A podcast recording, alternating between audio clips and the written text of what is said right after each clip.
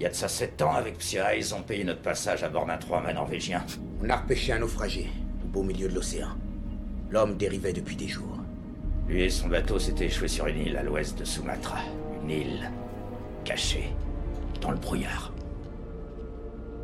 Il nous a causé d'une muraille gigantesque, bâtie il y a si longtemps que personne ne sait par qui. Un mur de plus de 100 pieds de haut, aussi solide qu'il pouvait l'attirer des lustres.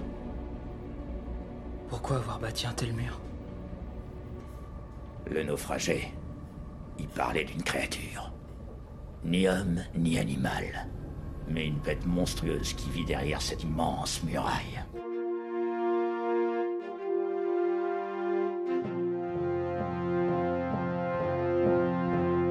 Hello there.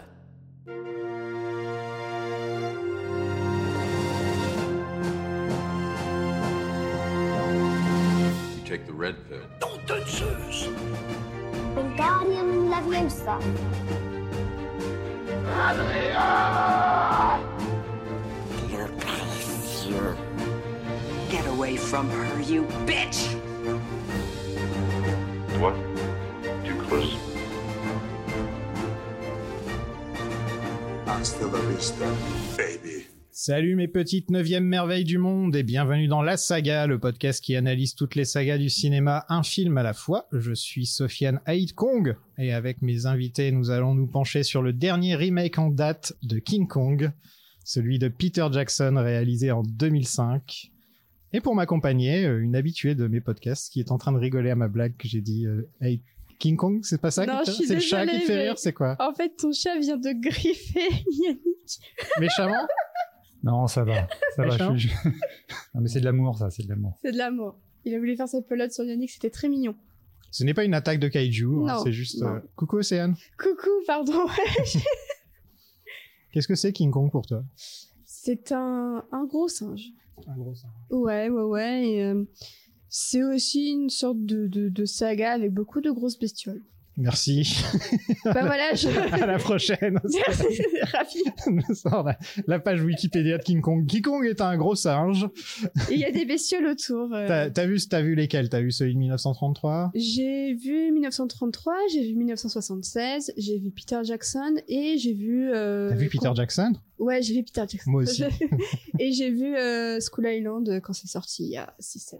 Quand tu dis School Island comme ça, j'ai l'impression que c'est plus euh, une, une School école. Island, je crois, une- je sais plus comment ça se Une, une école, une école ou sur une île, quoi. School Island. Attends, ouais, c'est une école. Tu m'avais dit que t'aimais pas celui de 76. Non, en fait, je trouve assez insupportable. euh, j'ai l'impression que Jessica Lange, elle a crié tout ce qu'elle pouvait crier dans sa carrière dans ce film. Et Son premier film. C'est son premier film, la pauvre, elle a pas été gâtée et j'en garde un très mauvais souvenir parce que c'était une soirée sur M6 où il diffusait plusieurs King Kong et en fait celui-ci était passé, je crois, après celui de Peter Jackson et je me suis dit non, c'est pas la peine. Ouais. C'était dur, À la comparaison, c'est difficile. très très dur. Ouais. Et enfin, il fait son retour après être venu parler d'Alien Covenant. Il y a bien des lunes. Euh, c'est lui qui se fait mordre et attaquer par mon chat. Je confirme. Salut Yannick. ça va Ça va. Et pour toi, c'est quoi King Kong? C'est un bon film, allez, deux bons films, deux très bons films, on va dire, et euh, beaucoup de moyens. Et des mauvais aussi, en passant. Ça dépend lesquels tu comptes. euh, Bah, que Tu le- comptes les japonais dans le tas? Ah non, non, non, non, euh, non, le, le, le- là je parle des films accessibles, on va dire, les plus accessibles. Mais non, non, moi euh, j'ai découvert cette saga avec l'épisode de 76. Je pense qu'à l'époque, j'étais beaucoup plus jeune. Hein, euh, voilà, euh, je pense que j'avais dû apprécier plus que ça parce que bah il y avait un, il y avait un gros gorille, donc j'étais content, c'était super.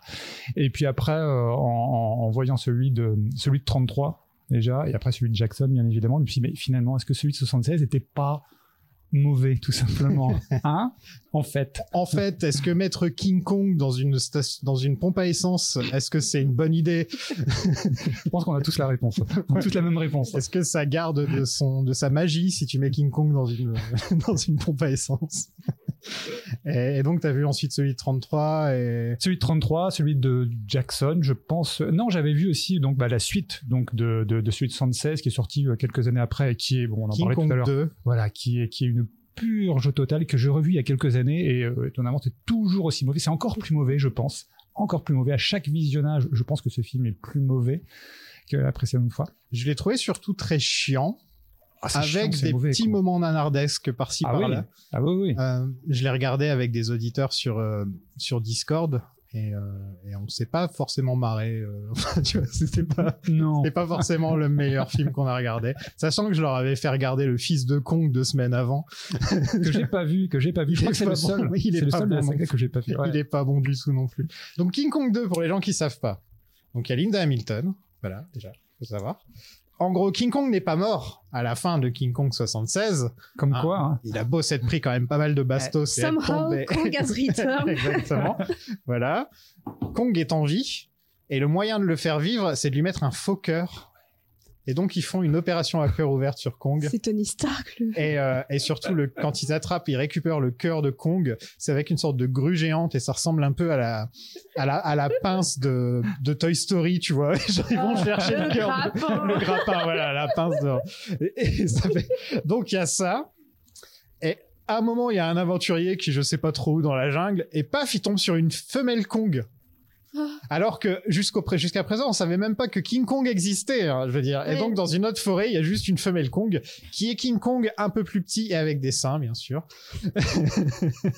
et pour un donc public américain à la base. voilà. Et en... c'est toujours du Dino De Laurentiis, hein, voilà, Oui, oui, oui, voilà, voilà, ça reste, euh, ça reste de la Il qualité. faut que ce soit compréhensible. Exactement. Il, il manquait plus qu'il lui mette, je sais pas, euh, du, du rouge à lèvres ou un truc comme ça, tu vois, pour mettre encore plus. euh.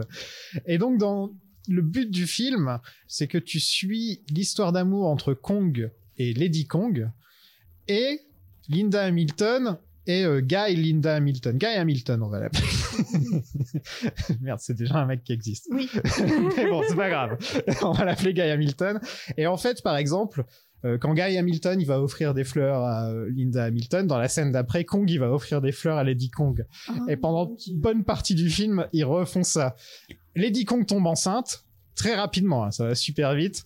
Et à la fin, Kong meurt enfin. On sait pas s'il y avait eu un 3, il serait peut-être revenu encore Sans une fois, doute. ils auraient fait Ouais. une opération de, de, je sais pas, de son pancréas cette fois. Et, et en tout cas, donc, il y a un bébé Kong qui naît. Et le film se termine avec euh, Kong qui euh, qui a son fils sur lui et qui fait ouais enfin il y a un petit côté ouais je peux mourir heureux parce que j'ai vu mon fils le film se termine sur cette image Waouh. Et pas belle scène c'est morale. un roller coaster quoi c'est vraiment tu sais pas tu sais pas Mais pourquoi sans t'as budget. signé mais euh, voilà Ouais, sans budget en plus quoi. Sans mémoire, budget hein, ouais non euh, toujours un mec en costume hein, pour Ouais. Kong et là ça se voit encore plus j'ai l'impression que que dans les films de- précédents donc ouais ne, ne regardez pas King Kong 2 je pense que vous allez plus vous marrer en écoutant mon résumé de King Kong 2 au final mais il fallait en parler quand même parce que ça fait partie de la saga mais c'était hors de question que je fasse un épisode entier sur King Kong 2 quoi faut, faut pas déconner quand même enfin, T'as jamais fait pire? j'ai fait Twilight je veux dire mais Ah bah alors. Bah, j'étais là pour le 3. bah voilà. j'ai fait Twilight c'est la dernière fois que t'es venu c'était peut-être ça Twilight Euh, ouais, je crois Ouais. que c'était ça, ouais. Mais en tout cas, King Kong de Peter Jackson, ça a été ma, ma porte d'entrée, moi, vers King Kong. Comme beaucoup de gens euh, de notre Ouais, âge. voilà. On venait de sortir du Seigneur des Anneaux, euh, on n'avait Ah oui. qu'une seule envie, c'était de voir le prochain Peter Jackson. Ça tombe bien, c'est un film, euh, c'est une histoire qu'on connaît tous, mais qu'on n'avait pas forcément vue. C'est-à-dire qu'on connaît tous l'histoire de King Kong avec sa blonde dans les mains, en haut de l'Empire State Building, c'est un peu Oui. l'image... euh, assez imprimé sur les rétines de beaucoup de gens. Et même, même si tu n'as pas vu les films, je pense que tu te souviens de cette image quand même. Quoi. Elle a tellement circulé. Ouais, donc c'est c'est le genre de, de truc, c'est un peu comme quand tu vois Dracula, ou tu vois, t'es pas obligé Mm. d'avoir vu les films pour savoir qui est Dracula. Bah, King Kong, c'était un peu la même chose. Et j'avais adoré ce film quand je l'ai vu à la sortie. Euh, c'était vraiment une bonne expérience de cinéma. Ah, et de cinéma, ouais. Ouais. Ouais. C'est le genre de film à voir au ciné. C'est c'est un film d'amour pour le cinéma, donc c'est vraiment le genre de film à voir au ciné. Tu veux dire que c'est une lettre d'amour au C'est une- cinéma? C'est mais c'est c'est même pas une lettre d'amour à King Kong, c'est un roman d'amour, j'ai envie de dire, Oui. à King Kong. quoi. Ouais. C'est- C'est plus qu'une lettre d'amour. J'avais quoi, 17 ans quand il est sorti, un truc comme ça? J'avais le bon âge. Moi, Ne demande j'avais- pas s'il te plaît quel âge j'avais. J'avais 12 ans. Attends, j'a- j'avais quel âge? T'avais 12 ans? Ouais. Oh, Ah ouais, oh non. Ouais. au collège. J'avais un peu plus. J'avais un peu plus. J'ai envie de dire, l'adolescence, c'est peut-être le bon âge pour voir ce, pour être émerveillé par ce genre de film, un petit peu. Moi, j'ai quand même bien flippé à cause des bébêtes. Et si je peux me permettre de raconter une anecdote euh, sur ce film, je vais balancer mon frère euh, dans ce podcast. C'est que lui, il a vu King Kong au cinéma avec mon père, il avait 6 ans.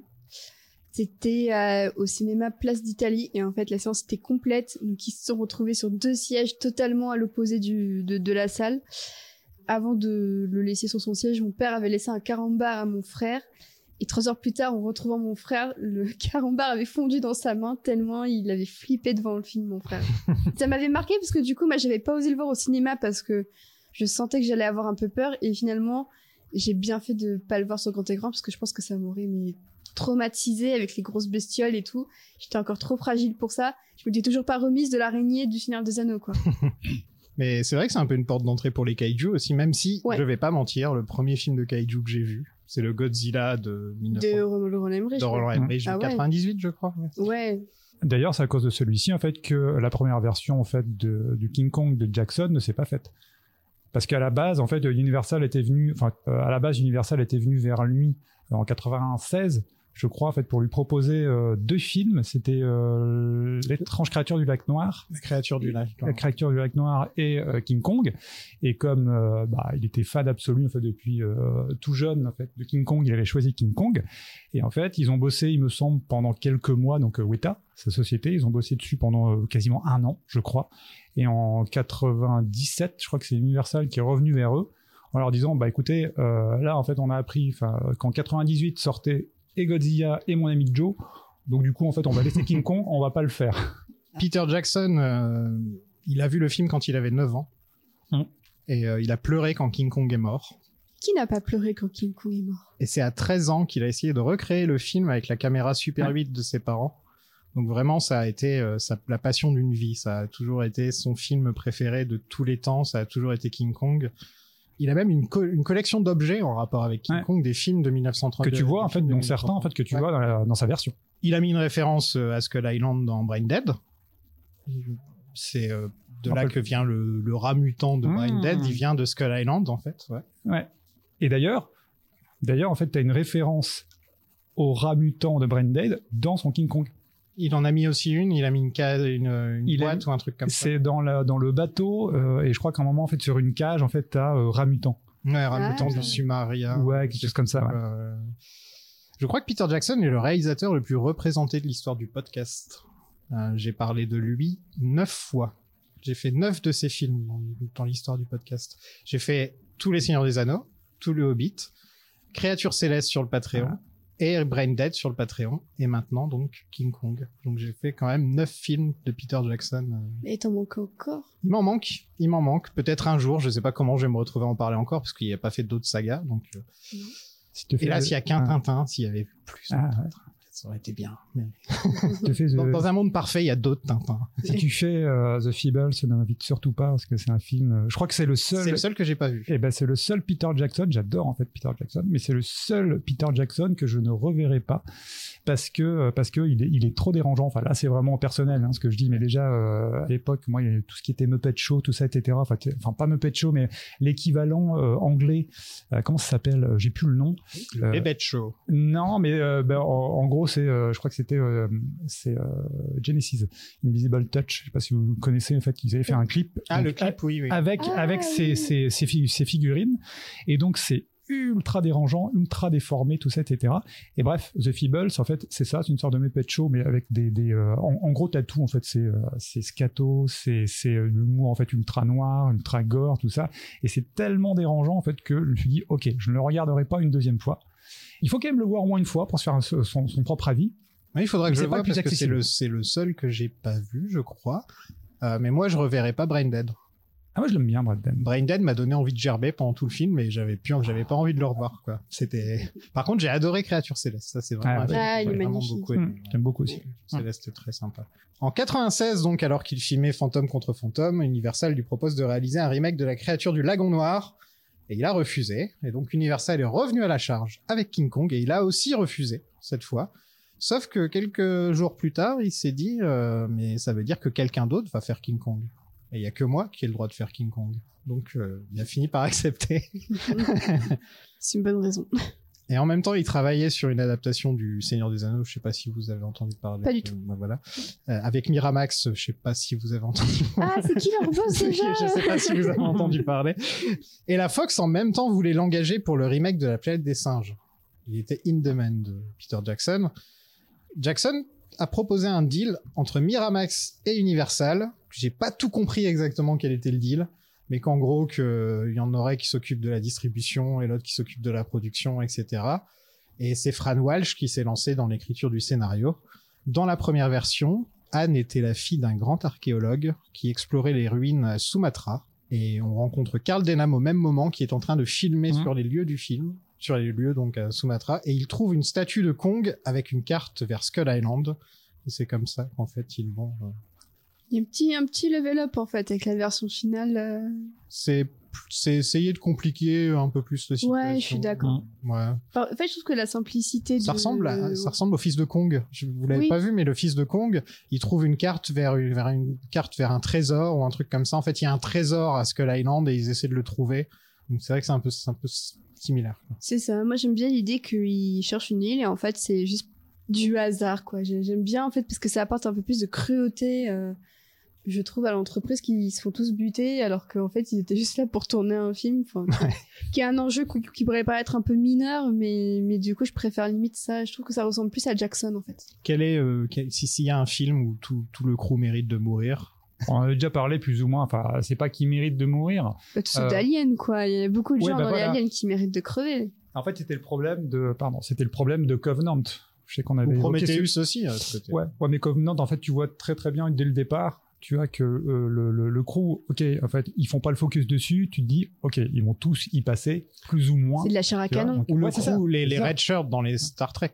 C'est aussi ça, les red shirts euh, dans les Mmh. Trek. Qui, qui- tous les mecs qui ont, tu sais, qui, c'est ceux qui ont le t-shirt rouge, tu sais qu'ils vont mourir dans chacune des scènes, en fait.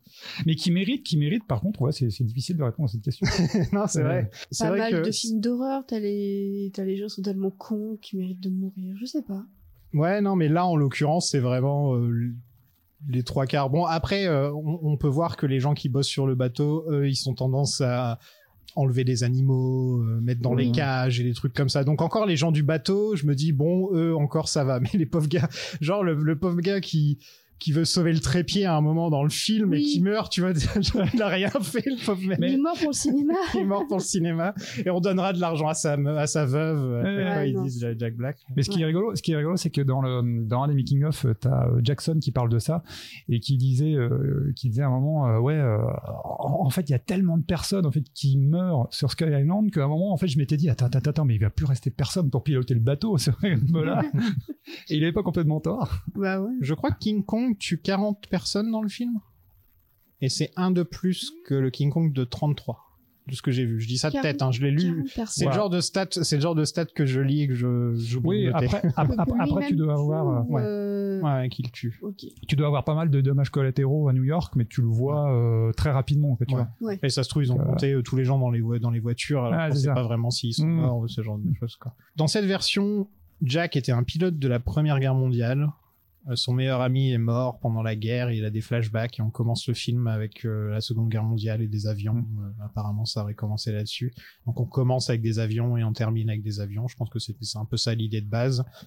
Anne se faisait mordre par un Virex et tombait malade pendant que Kong s'occupe d'elle.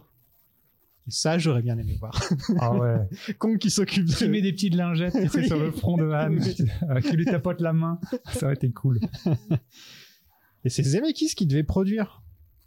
Ça m'étonne pas. Pas au courant du tout que Zemeckis devait produire. Euh, Pour moi, ça fait sens. Euh, C'est comme un mec qui a quand même beaucoup bossé aussi sur les effets spéciaux Ouais. euh, et tout. euh. Mais je savais pas si ils ont, ils ont bossé ensemble avec Jackson. Zemeckis je suis comme ça, là, spontanément, Non. ça ne me dit rien. Non, je crois pas. hein. Non. Jackson a proposé le rôle d'Anne à Kate Winslet Oui. sur le tournage de Titanic. Il est allé la voir. Parce qu'ils avaient bossé ensemble sur Créature Céleste, où elle est excellente. De toute façon, Kate Winslet, je trouve difficile de trouver un mauvais, un film où elle est mauvaise, en fait, Kate Winslet. Euh, ça aurait été un bon cast entre nous, hein. euh, Ouais, mais je trouve que Naomi Watts a plus ce côté un peu euh, star du cinéma, Un peu ingénu. vin- vintage, un peu Ouais. ingénu. Ouais. Là où Bah, Kate elle le jouait dans Winslet, euh, Mulholland Drive, je veux dire. C'est ça, et je trouve que Mmh, Kate Winslet complètement, a quelque chose ouais. d'un peu plus euh, dur. Alors, c'est une actrice que j'adore, mais j'aurais moins cru à son côté ingénu. Bizarrement. C'est, c'est vrai, et Naomi Watts, elle a tellement bien joué ce rôle dans Mulholland Drive qu'on est Oui. un peu obligé de se dire ah ça ça, ça a du sens. Voilà. Ça a non, tellement du sens. ouais. Et, euh, et c'est vrai que Est-ce que c'est un rêve au final, Kim Kong est-ce que King Kong est un rêve en fait, dans un rêve, dans une boîte bleue On ne sait pas. Mauvais podcast, mauvais podcast. Euh, George Clooney et Robert De Niro euh, auraient pu jouer Jack à cette époque-là. Il y en avait un troisième aussi, troisième Ah ouais? acteur. Euh, C'était qui? Robert De Niro, il aurait été trop vieux pour un Naomi Watts. De Niro, époque Hit. Trop vieux, toujours. Trop vieux, ouais. Déjà, trop le vieux. fait qu'il sorte avec Amy Brennan dans Hit, euh, pour moi, il je voyais l'écart d'âge. Elle est jeune. Elle est pour- magnifique, mais elle est trop Ah, jeune. est jeune. C'était pour Jack ou pour Carl Jack, apparemment. J'ai un doute. Ah, peut-être, peut-être. Non, parce que Carl a toujours été écrit comme une sorte d'Orson Welles, donc je pense pas qu'ils avaient Mmh. forcément le George Clooney en tête, quoi, pour ce genre de rôle. Mais c'est possible que je me sois trompé. Non, Ce non, serait non, pas non. la première fois. Non, non, parce que ça a du sens, du coup, effectivement, ce que vous dites. euh, S'il euh, s'il avait opté, en fait, pour euh, De Niro, tu te dis autant euh, Clooney, enfin, Clooney, ok, ça a du sens. Autant De Niro, déjà à l'époque, tu te dis, attends, mais il avait pas l'âge qu'il faut, en fait, pour ce personnage, tu vois. Clooney, le truc, c'est qu'il peut avoir l'âge qu'on veut. Oh, je rajoute trouve quand même que maintenant, il fait bien la cinquantaine. Maintenant, il fait plus vieux, mais ah, Ouais. dans les années 90, il pouvait un peu avoir. Ah oui. avoir En plus, euh, il sortait. Mais en fait, je trouve qu'il a eu des cheveux gris très tôt. Ouais. Bah, c'est comme Richard Gere, c'est ce qui a fait Ouais. ça, son charme, hein, parce que quand tu vois des Ah oui. images de Clooney dans, quand il avait genre Bah, 25-30 ans, c'est Ouais. Même Dans dans, l'attaque dans des- l'urgence, il est très bien. Dans les Oceans, il est. Il a pas un seul cheveu blanc dans l'urgence. mais, Ah, mais Euh, dans l'attaque Quand il des. revient, c'est- des quand tomates, il revient euh, caméo, ouais, si, si, il y en a. Ah. C'est quoi le film La revanche des, des tomates L'attaque des tomates. tueuses. L'attaque des tomates tueuses où tu le vois, il a vraiment une dégaine. Ouais. Et le film a été mis en pause, donc comme tu le disais, à cause de la sortie de Godzilla, de la planète des singes, de mon ami Joe. euh, Et d'ailleurs, il y a une anecdote qui est, qui est assez rigolote par rapport à ça, c'est que euh, c'est Jackson qui le dit en fait dans, dans un des, des, des making-of, où il disait qu'à l'époque, quand euh, Universal donc était venu le voir, tout ça, était, tellement content, tellement content de bosser sur ce, ce, ce film-là. Et donc, durant la phase de pré-prod, ils avaient fait notamment en fait une, une énorme statue qui aurait servi hein, pour le film, donc du combat en fait entre Kong et les trois. Et donc ils ont fait cette grande statue, ils l'ont envoyée en cadeau à Universal. Et euh, donc en 97, quand ils ont, annulé, euh, ils ont annulé le film, t'as Jackson en fait qui a rappelé Universal en fait pour leur dire de ramener la statue. Et statue qui est toujours, d'après ce qu'il dit en fait, euh, chez Weta dans le hall d'entrée, tu vois de Weta. Quoi. Tu m'étonnes. et ça, ça se trouve, c'est un Kong différent de celui qu'on a eu, vu que c'était le Kong de 97, il devait peut-être. Euh, ouais ouais, sans doute, Ouais. sans doute. Ouais, ouais. Donc Weta avait déjà fait six mois de pré-production sur le film. Et Jackson s'est donc concentré sur le Seigneur des Anneaux et le reste. Vous l'avez sûrement entendu dans le podcast, puisque c'est les épisodes les plus écoutés du podcast, les épisodes sur le Seigneur des Anneaux. Après le succès du Seigneur des Anneaux, Universal est revenu dans les DM de Jackson, l'air de rien, en lui disant Hey mec, au fait, on avait un projet ensemble avant que tu fasses le- les plus gros films de tous les temps, donc est-ce que c'est possible qu'on qu'on le fasse? Et, euh, et ça a marché, et c'est Philippe Abowens qui est, qui est engagé, euh, et le- donc le trio de scénaristes du Seigneur des Anneaux est réuni. Jackson a demandé un salaire de 20 millions pour lui, Walsh et Bowens, en plus de 20% sur les bénéfices. Bon calcul. Pas mal, hein Pas bête. Ouais. Ça a été le metteur en scène le mieux payé d'Hollywood de l'histoire, jusqu'à qui, à votre avis? Sam Raimi ou Gore Verbinski Non. euh, Non, Pas les Russes. euh, attends, metteurs en scène. Allez, c'est pas difficile. Star Wars, non Non, pas en Star Wars. Oh, sérieux? J.J. Abrams? Non. George Lucas? Non Après Jackson. Oui, après. Euh, Après Jackson Ah, c'est pas dur C'était Juste Christopher Nolan ah, Eh mais, pour, oui. mais pour quel film? Pour Dunkerque. 20 millions de dollars pour Dunkerque. Ah, c'est pas, c'est, c'est logique quand tu réfléchis. euh, qui pourrait avoir- de nos jours avoir un tel salaire, euh, ramener autant d'argent rien que parce que c'est Bah. un réalisateur, tu vois, tu te dis ça. Bah, Nolan, après ça Tenet, je me. Ça je marche. me Ah non, c'est- Peut-être pas. Ouais, mais post-Covid et tout. euh. Oui, parce que bah, j'attends de voir ce que va donner Oppenheimer. hein, mais... Mm. Bah, même Dunkerque, en fait, je suis pas certain euh, combien il, a fait qu'il a rapporté. Je suis pas certain. hein. C'est un film de guerre. Même pas- Interstellar a. Non, Interstellar. Ah, Interstellar a marché quand même. Bah, justement, je pense que c'est parce que Interstellar a autant fonctionné qu'il a pu demander autant. Ouais, et il a pu faire Interstellar parce qu'il avait fait Inception aussi, enfin. Et Oui. il a pu faire Dark Knight Rises parce qu'il avait fait. Bah, c'est un peu. Enfin, c'est- ouais. Compliqué, Batman. Si le budget du film venait à dépasser 175 millions, et ce sera le cas, c'est Jackson qui devra payer le reste de sa poche. Et ça a dépassé de combien? Qu'il n'a pas dû faire. Il a fait euh, 206 millions, je crois. 206. Et si je me trompe pas, la Nouvelle-Zélande lui a donné 20 ou 30 millions. Ah bah oui, tu m'étonnes. Donc il a pas eu grand chose à mettre de sa poche. 206 plus 60 millions pour le, le marketing. Ouais, c'est vrai qu'on qu'on- c'est vrai que dans le Ouais. podcast on compte jamais le marketing parce que Ouais. c'est jamais clair. Euh, Ouais, ouais, mais là, bah, pareil, en fait, je- j'ai chopé l'info dans, dans le making-of et il précisait, je pense que tu as dû avoir l'info, qu'à l'é- à l'époque, 60 millions, c'est fou. à l'époque, je crois que c'était, en fait, le, aucun blockbuster n'avait jamais eu autant. Je crois qu'il avait eu euh, plus que, attends, c'était quel film? Euh, Non, attends, le premier Avatar, c'était un peu bien après. C'est plus tard. C'est plus tard. Je sais plus quel gros film, en fait, euh, il faisait un parallèle, mais, euh, Mais c'est c'est marrant que tu parles d'Avatar, c'est que beaucoup des recherches qu'ils ont fait à Weta sur la jungle, etc., ils les ont réutilisées Ah. pour Avatar plus tard en fait. Bah, c'est Peter Jackson, il était pas allé voir le tournage d'Avatar aussi euh, C'est possible, ouais. ouais, à l'époque ouais. du Hobbit. non À l'époque du Hobbit, Ouais. j'ai l'impression, pour tout ce qui est motion capture et tout. euh. La plupart du crew du Seigneur des Anneaux est de retour, même Alan Lee est là, le- le- Mm. qui faisait les qui- qui- le gros créateur du du look du Seigneur des Anneaux. Jackson était très insatisfait du script écrit en 96, donc ils ont tout repris à zéro. Et leur choix s'est porté sur, euh, sur un remake du film de 1933, euh, plutôt qu'une histoire à part, ce qui je trouve est une bonne idée, parce que l'histoire de celui de 1933, elle est bien de base, en fait. Oui. Mm. Elle est bien. T'as juste, en fait, tu, tu te dis, ah, il manque quelques trucs un petit peu pour euh, mieux développer les personnages et ce genre de choses, et je trouve que Peter Jackson, il a tout, il a tout de suite compris ça, en fait. Ouais. Ce que t'as pas eu au niveau de tous les personnages, mais bon, dans la version de Jackson, je trouve. Il y a certains personnages, en fait, qui manquent, en fait, de, de, de- d'épaisseur. Si, Ah, je pense qu'il il a ses chouchous, quoi. Bah, Ouais. il- il- Jack Black, c'est Ouais. littéralement son double. Ouais. Euh, Naomi Watts, c'est C'est euh, le la personnage belle. principal du film. ouais. Kong, c'est la bête. Et après, t'as Andy Serkis et... Ah, mais c'est ça, en fait. Ça, c'est un film, en fait, tu de, c'est, une trio, quoi. Après, en Ouais. fait, que ce soit Ah, Jack, que le ce soit. Jimmy voilà. aussi. Euh, et Il y a le Jimmy petit Bell. Jimmy qui Il a aime un bien porte- Ouais, mais Jimmy tu, Bell, tu- ouais. tu le vois très peu, quoi. tu Tom vois. Holland. Ouais. Oui. Ah, il ressemble à. Bah, les deux ont joué. Les deux ont joué Billy Elliot. ressemble grave à Tom Holland. Bah, les deux ont joué Billy Elliot. Ils ont joué Billy Elliot, Ouais. c'est vrai. Ils se sont fait Pas connaître comme hein. ça en plus. ouais. Mm, Mais ils ont la même tronche. Ouais. Une grande inspiration, c'est la novélisation du film de 1933.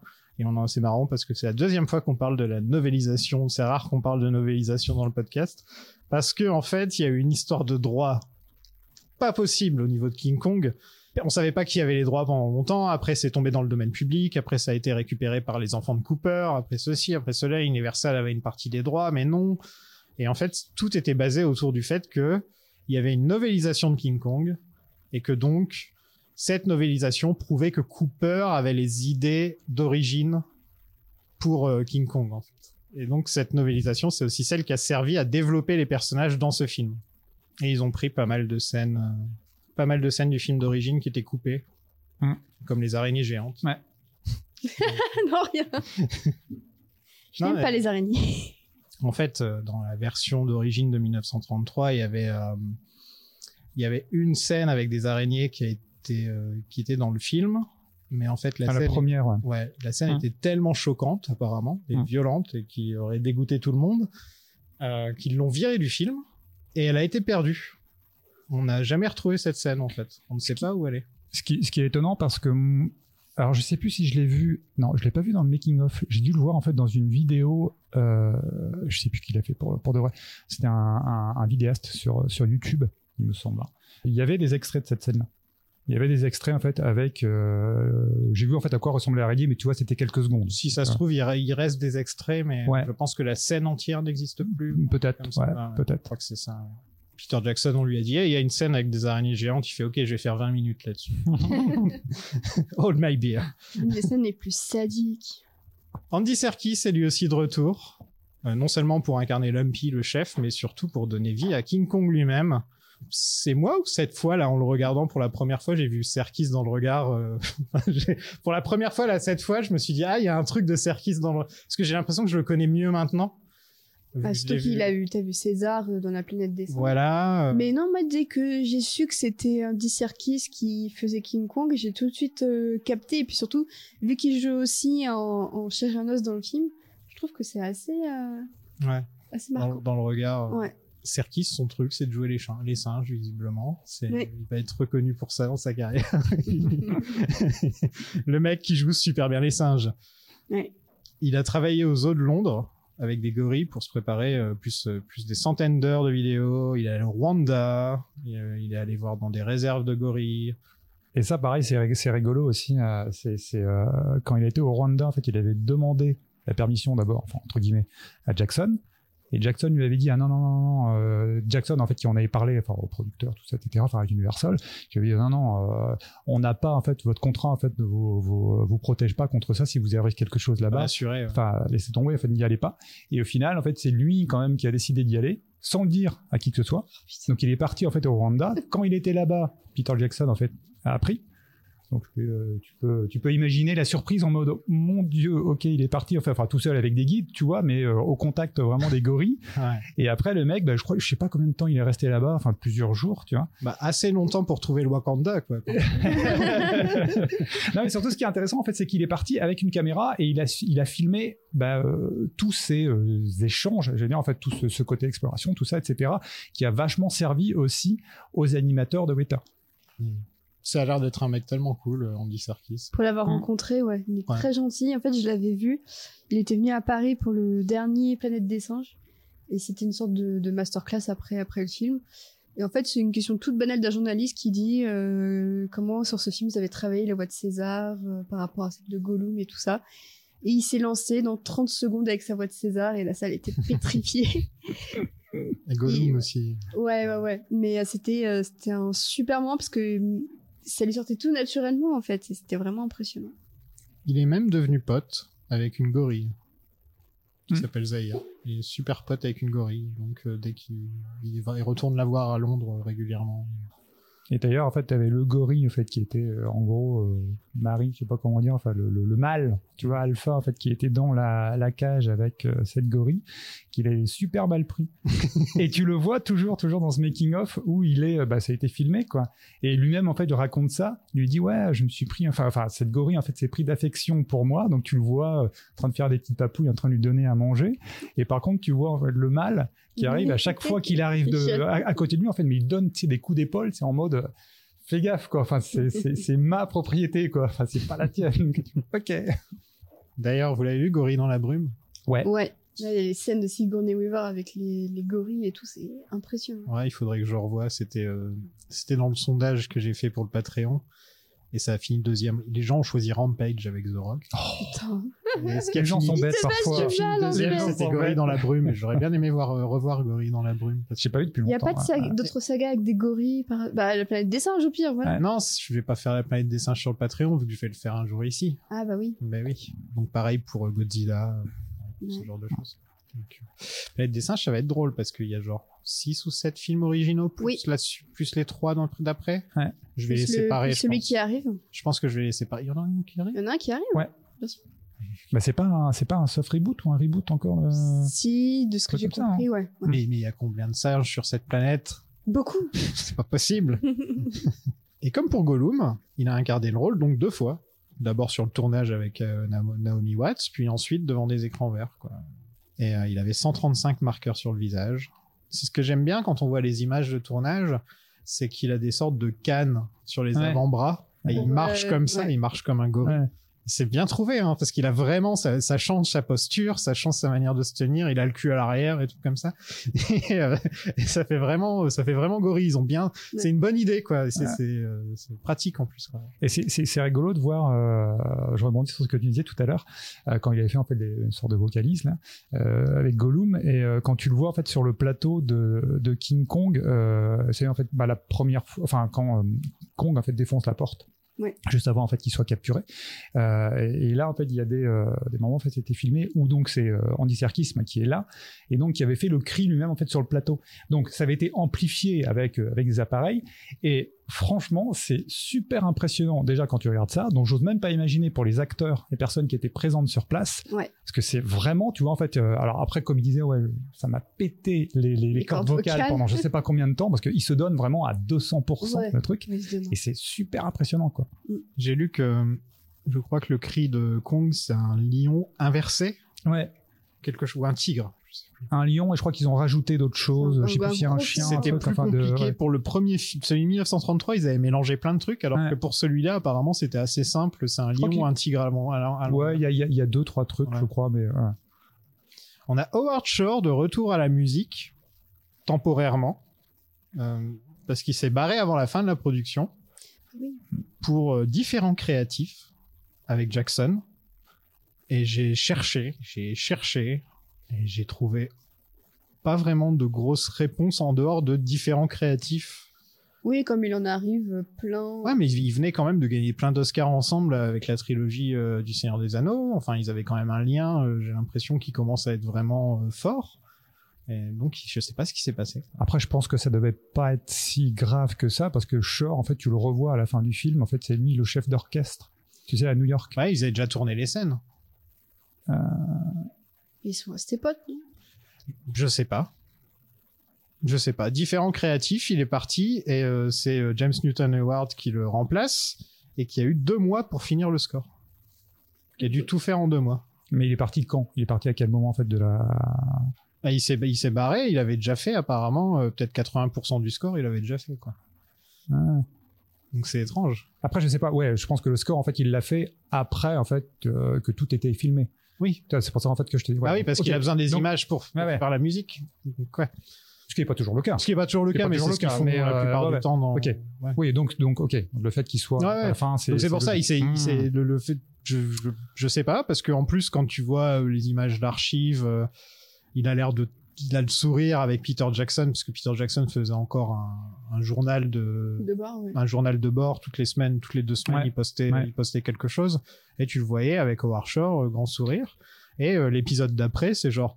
Bon bah maintenant on fait ça avec James Newton Howard, euh, voilà c'est parti, euh, c'est et je l'ai jamais rencontré, je vais lui parler là maintenant sur Skype euh, pour la première fois. il dit comme ça, qu'est-ce qui s'est passé quoi?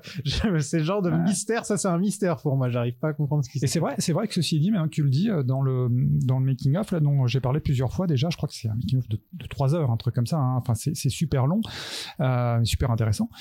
Et t'as quasiment pas de partie sur la musique. Il évoque, C'est rare. ouais, complètement. Il l'évoque, mais ça doit pas durer, je pense, euh, plus de euh, deux minutes que tu vois. Ouais, ils ont fait, il a fait le Hobbit. Ah, Après, c'était ouais. pas grand chose. Ouais, ils sont euh, rabibochés, ils sont ouais. rabibochés, ouais, Ouais. très certainement. Il a fait Spotlight aussi. Ok. Il a fait pas mal de Cronenberg aussi. Euh, Ouais, c'est son, Son réalisateurs. nouveau buddy.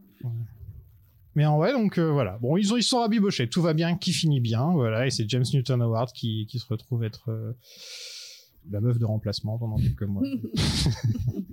et c'est aussi l'époque où Peter Jackson a perdu beaucoup de poids. Ouais. Mais genre vraiment Il beaucoup était de poids. squelettique. Et donc il y avait une sorte de légende urbaine à l'époque qui disait que le tournage était tellement catastrophique et stressant pour lui Ouais. qu'il avait fondu comme ça en fait. Et qu'après, il a regagné ce poids. Ouais. Et en fait, non, la raison, c'est qu'il avait fait de la diète et qu'il mangeait bien et il faisait du sport et donc il a perdu du poids. Le, le- le- le tournage n'était pas du tout stressant. Il l'a dit, hein, surtout comparé à ce qu'il a vécu plus tard avec le Hobbit, j'imagine qu'il n'y a pas photo au niveau de, Ouais. de- de l'ambiance, quoi. Après, apparemment, en fait, il, il a quand même précisé que euh, le, le- le tournage de King Kong, euh, alors je sais pas si c'est d'un pur point de vue plan à effets spéciaux, je pense pas, pas que, euh, peut-être des décors qu'ils avaient créés aussi, euh, avait été euh, beaucoup beaucoup plus compliqué en fait que les, les trois films Seigneur des Anneaux réunis, les trois premiers. Il y a Voilà. beaucoup plus de plans d'effets spéciaux que les trois films réunis et il y a même beaucoup plus de films aussi utilisés Aussi, que dans les trois films réunis. Alors que le Seigneur des Anneaux, c'est quand même pas... C'est 10 heures. C'est plus de 10 heures. Ah, oui, il a filmé. En fait, je crois que de tout ce qu'il a filmé, il doit y avoir 20% dans le film ou un truc comme ça, de tout ce qui- de toutes les les prises différentes, de angles différents qu'il a dû faire dans le film. Et, euh, et ça se ressent. Euh, J'ai découvert la la version longue pour la première fois l'excellente version. que moi j'ai trouvé soporifique et limite euh, je sais pas limite c'était un peu too too much Jackson euh, trop trop de Jackson pour moi tu vois alors que j'adore hein. et c'est marrant parce que ça m'a fait penser à la bataille des cinq armées où c'est euh, un film où il y a pas grand chose sur le scénario il il sait pas trop quoi faire avec Mais alors il se dit pas je vais faire Mmh. des scènes d'action, d'aventure, de machin. Enfin, il va se passer plein. Il va te mettre plein, plein, plein de trucs dans la gueule en fait quoi, pendant le film. Et là, c'est pareil avec la version longue. Tu sens que, enfin, il a ajouté, enfin, il a coupé, je veux dire, par rapport à la version d'origine, énormément de trucs avec des bestioles. Hein. C'est euh, Oui. Mm. tous les dinosaures, tous les trucs comme ça. Est-ce que chaque scène avait besoin de faire 10-15 minutes à chaque fois? Je suis pas sûr. Bah, après, ça rajoute aussi en fait au côté, euh, tu vois, euh, aventureux euh, de l'histoire. Moi, je trouve en fait que ça, enfin, c'est un, un tout homogène. Moi, j'avoue en fait que la version que j'ai adoré parce que tout ce qui est, tu me donnes fait des créatures, tout ça, etc. Moi, je suis trop content. Donc du coup, euh, effectivement, tu peux, tu peux avoir la scène notamment du, du, du radeau, de la rivière. Elle, est- elle est longue. Moi, je l'ai kiffé, quoi, tu vois. Mais euh, je peux comprendre. Je peux comprendre effectivement qu'on trouve ça un petit, petit peu long parce que je crois que la version longue, elle, est, elle dure plus de 3 heures.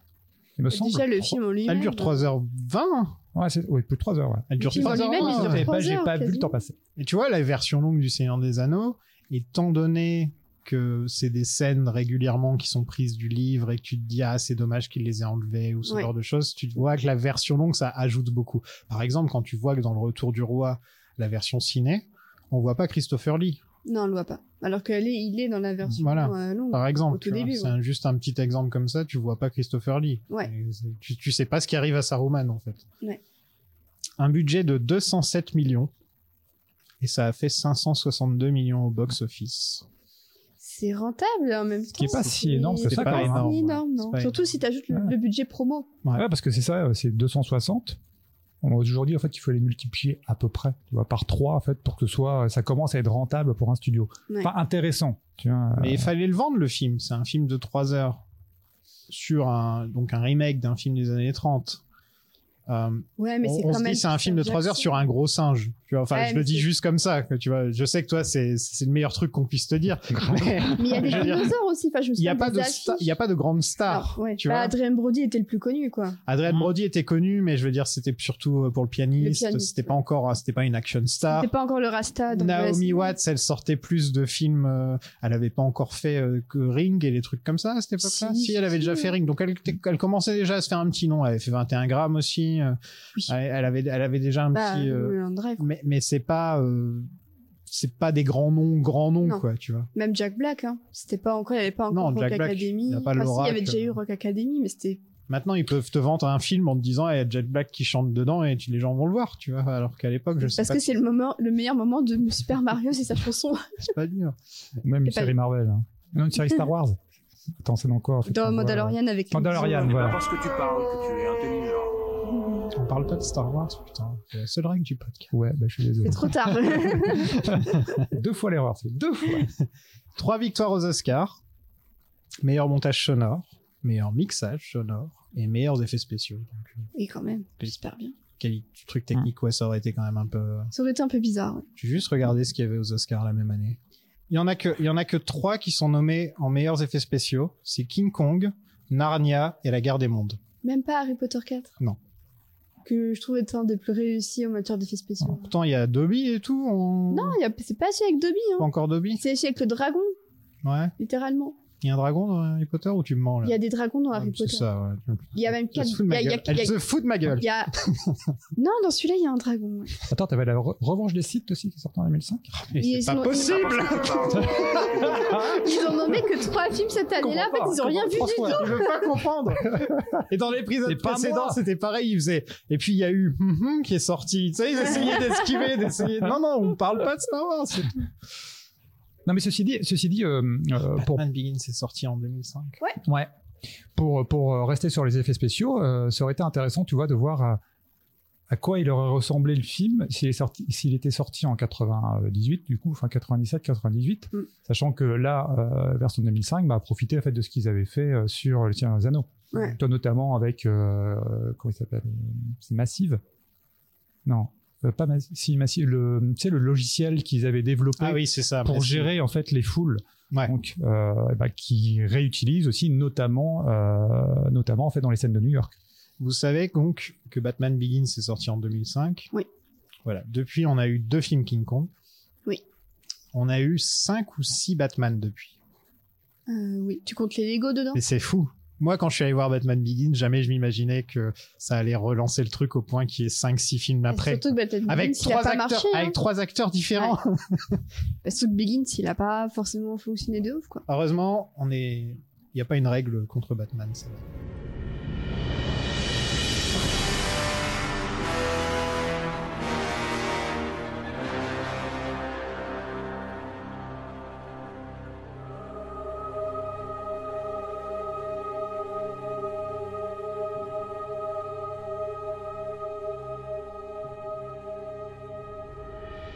Nous sommes dans le New York des années 30, en plein dans la dépression, un peu comme moi.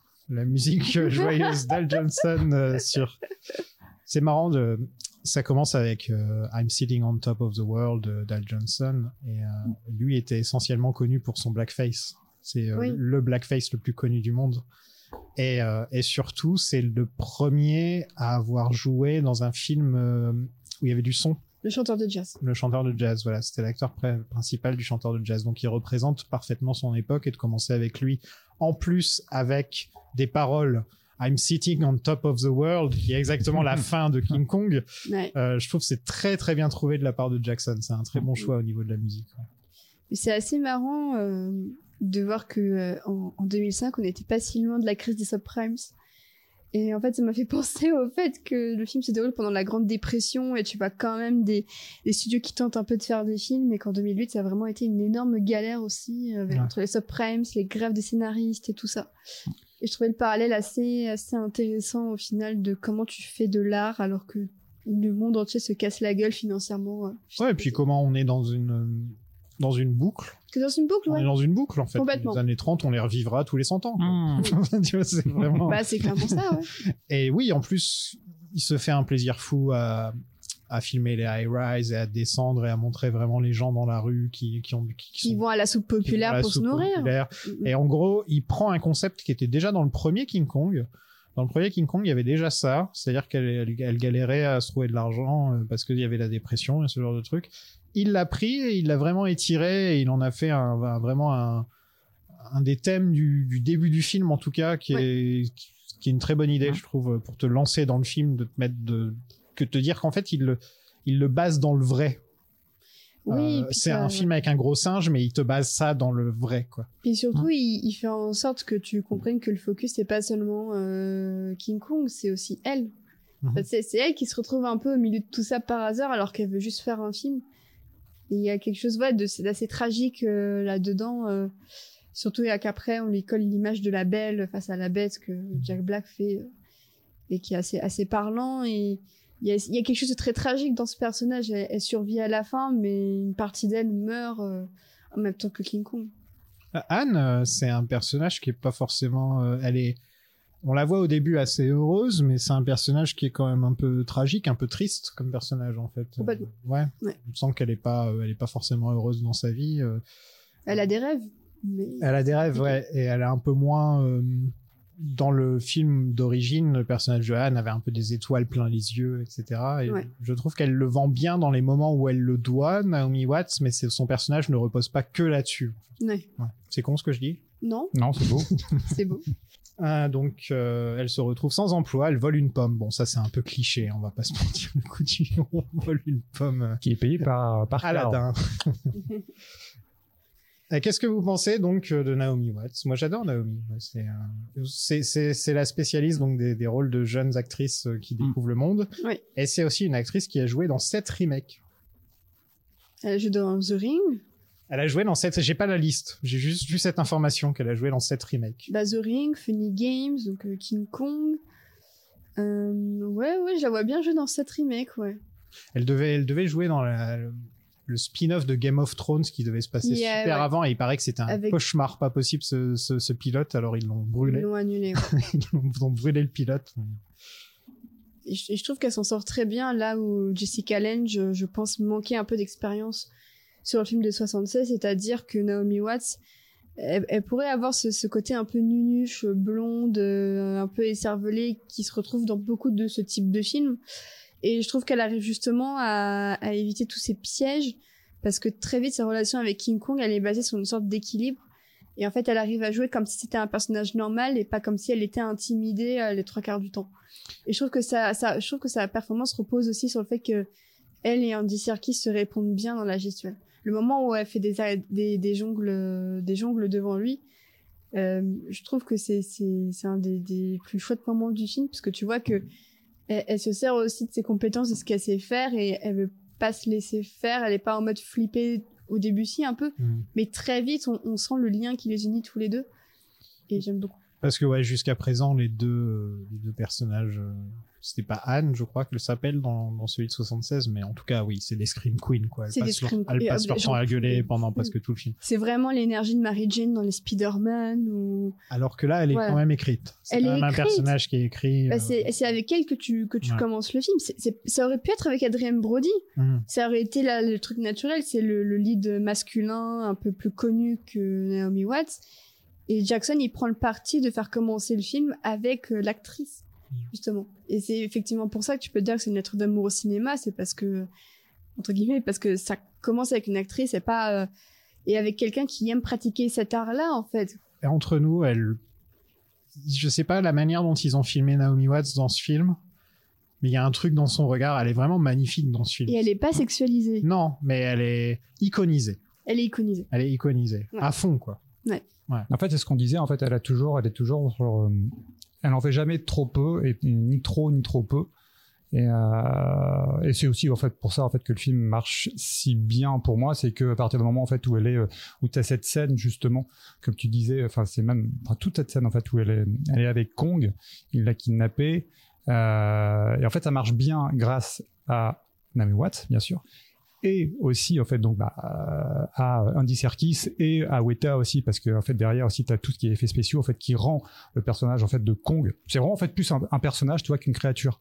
Voilà. et euh, tu l'as en fait dans le regard bien sûr et tu l'as aussi en fait dans les, les, euh, la relation que tu as donc euh, qui démarre vraiment en fait à partir de cette scène où euh, euh, t'as Kong en fait qui passe vraiment en quelques euh, secondes minutes en fait de la colère tu vois parce qu'en fait il boude parce que tu sais à un moment où euh, Elle, elle se met à a- dormir voilà. aussi. elle, euh, se, ouais. ouais, elle se met à dormir en fait à un moment où euh, elle fait en fait donc ces, ces, ces, ces petits jeux donc ça l'amuse ça amuse Kong après Kong la fait tomber euh, où il essaye de la toucher je crois Il déjà essaie de la toucher, elle de- tombe et il la rattrape dans sa Ouais. main, je crois. mais là en fait il, il essaye de la toucher Ouais. et c'est à ce moment là en fait que euh, donc le personnage de Anne lui dit non non non pas ça Il ne touche pas donc ce qui énerve Kong et non là en fait pendant quasiment euh, cinq minutes tu vois tu as une relation qui commence enfin la relation se crée vraiment à partir de là tu vois et c'est euh, et tu sens déjà en fait à travers en fait le regard en fait donc de, de Anne donc Watts tu vois que elle-même déjà à ce moment-là en fait elle commence à avoir je sais pas de la compassion je sais pas dire en fait tu vois c'est il y a quelque chose, tu vois, entre les deux personnages.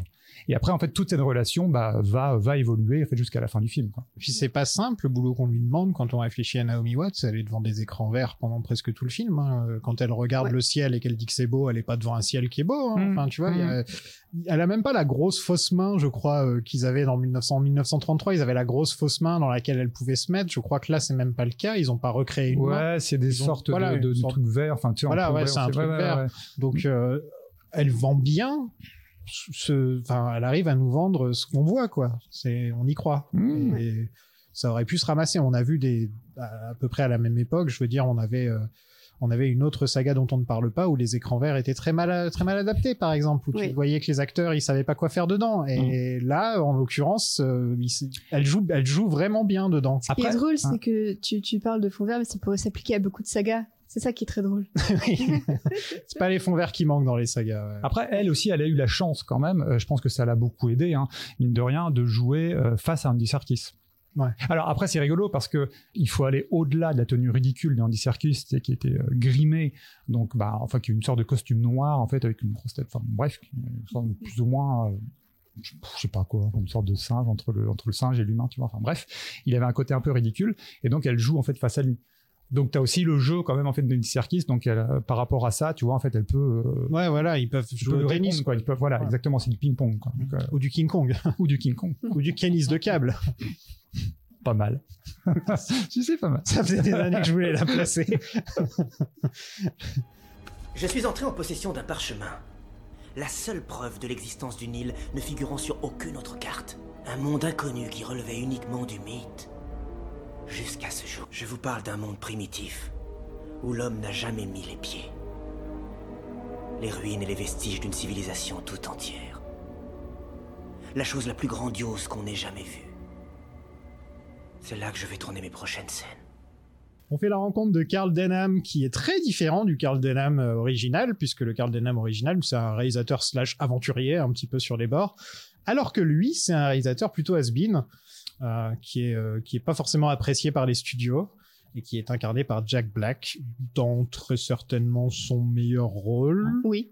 c'est pas souvent qu'on le voit dans des rôles sérieux en même temps. Ouais, Euh, moi, après, il y a School of Rock où il est quand même Pour génial. moi, hein, c'est voilà. School of Rock Mais- et King Kong, c'est ses sommets. Il- je me rappelle que je me suis dit, mais qu'est-ce Il est qu'ils ont, hein. ont fait de Jack Black, quoi? Ouais. Enfin, c'est, il, il ressemble à Orson Welles, le petit sourcil levé, le petit sourire de coin, le- Le, le regard hanté en mode hyper obsédé par ce qui tourne. la tenue, la coupe de cheveux, la manière de se tenir.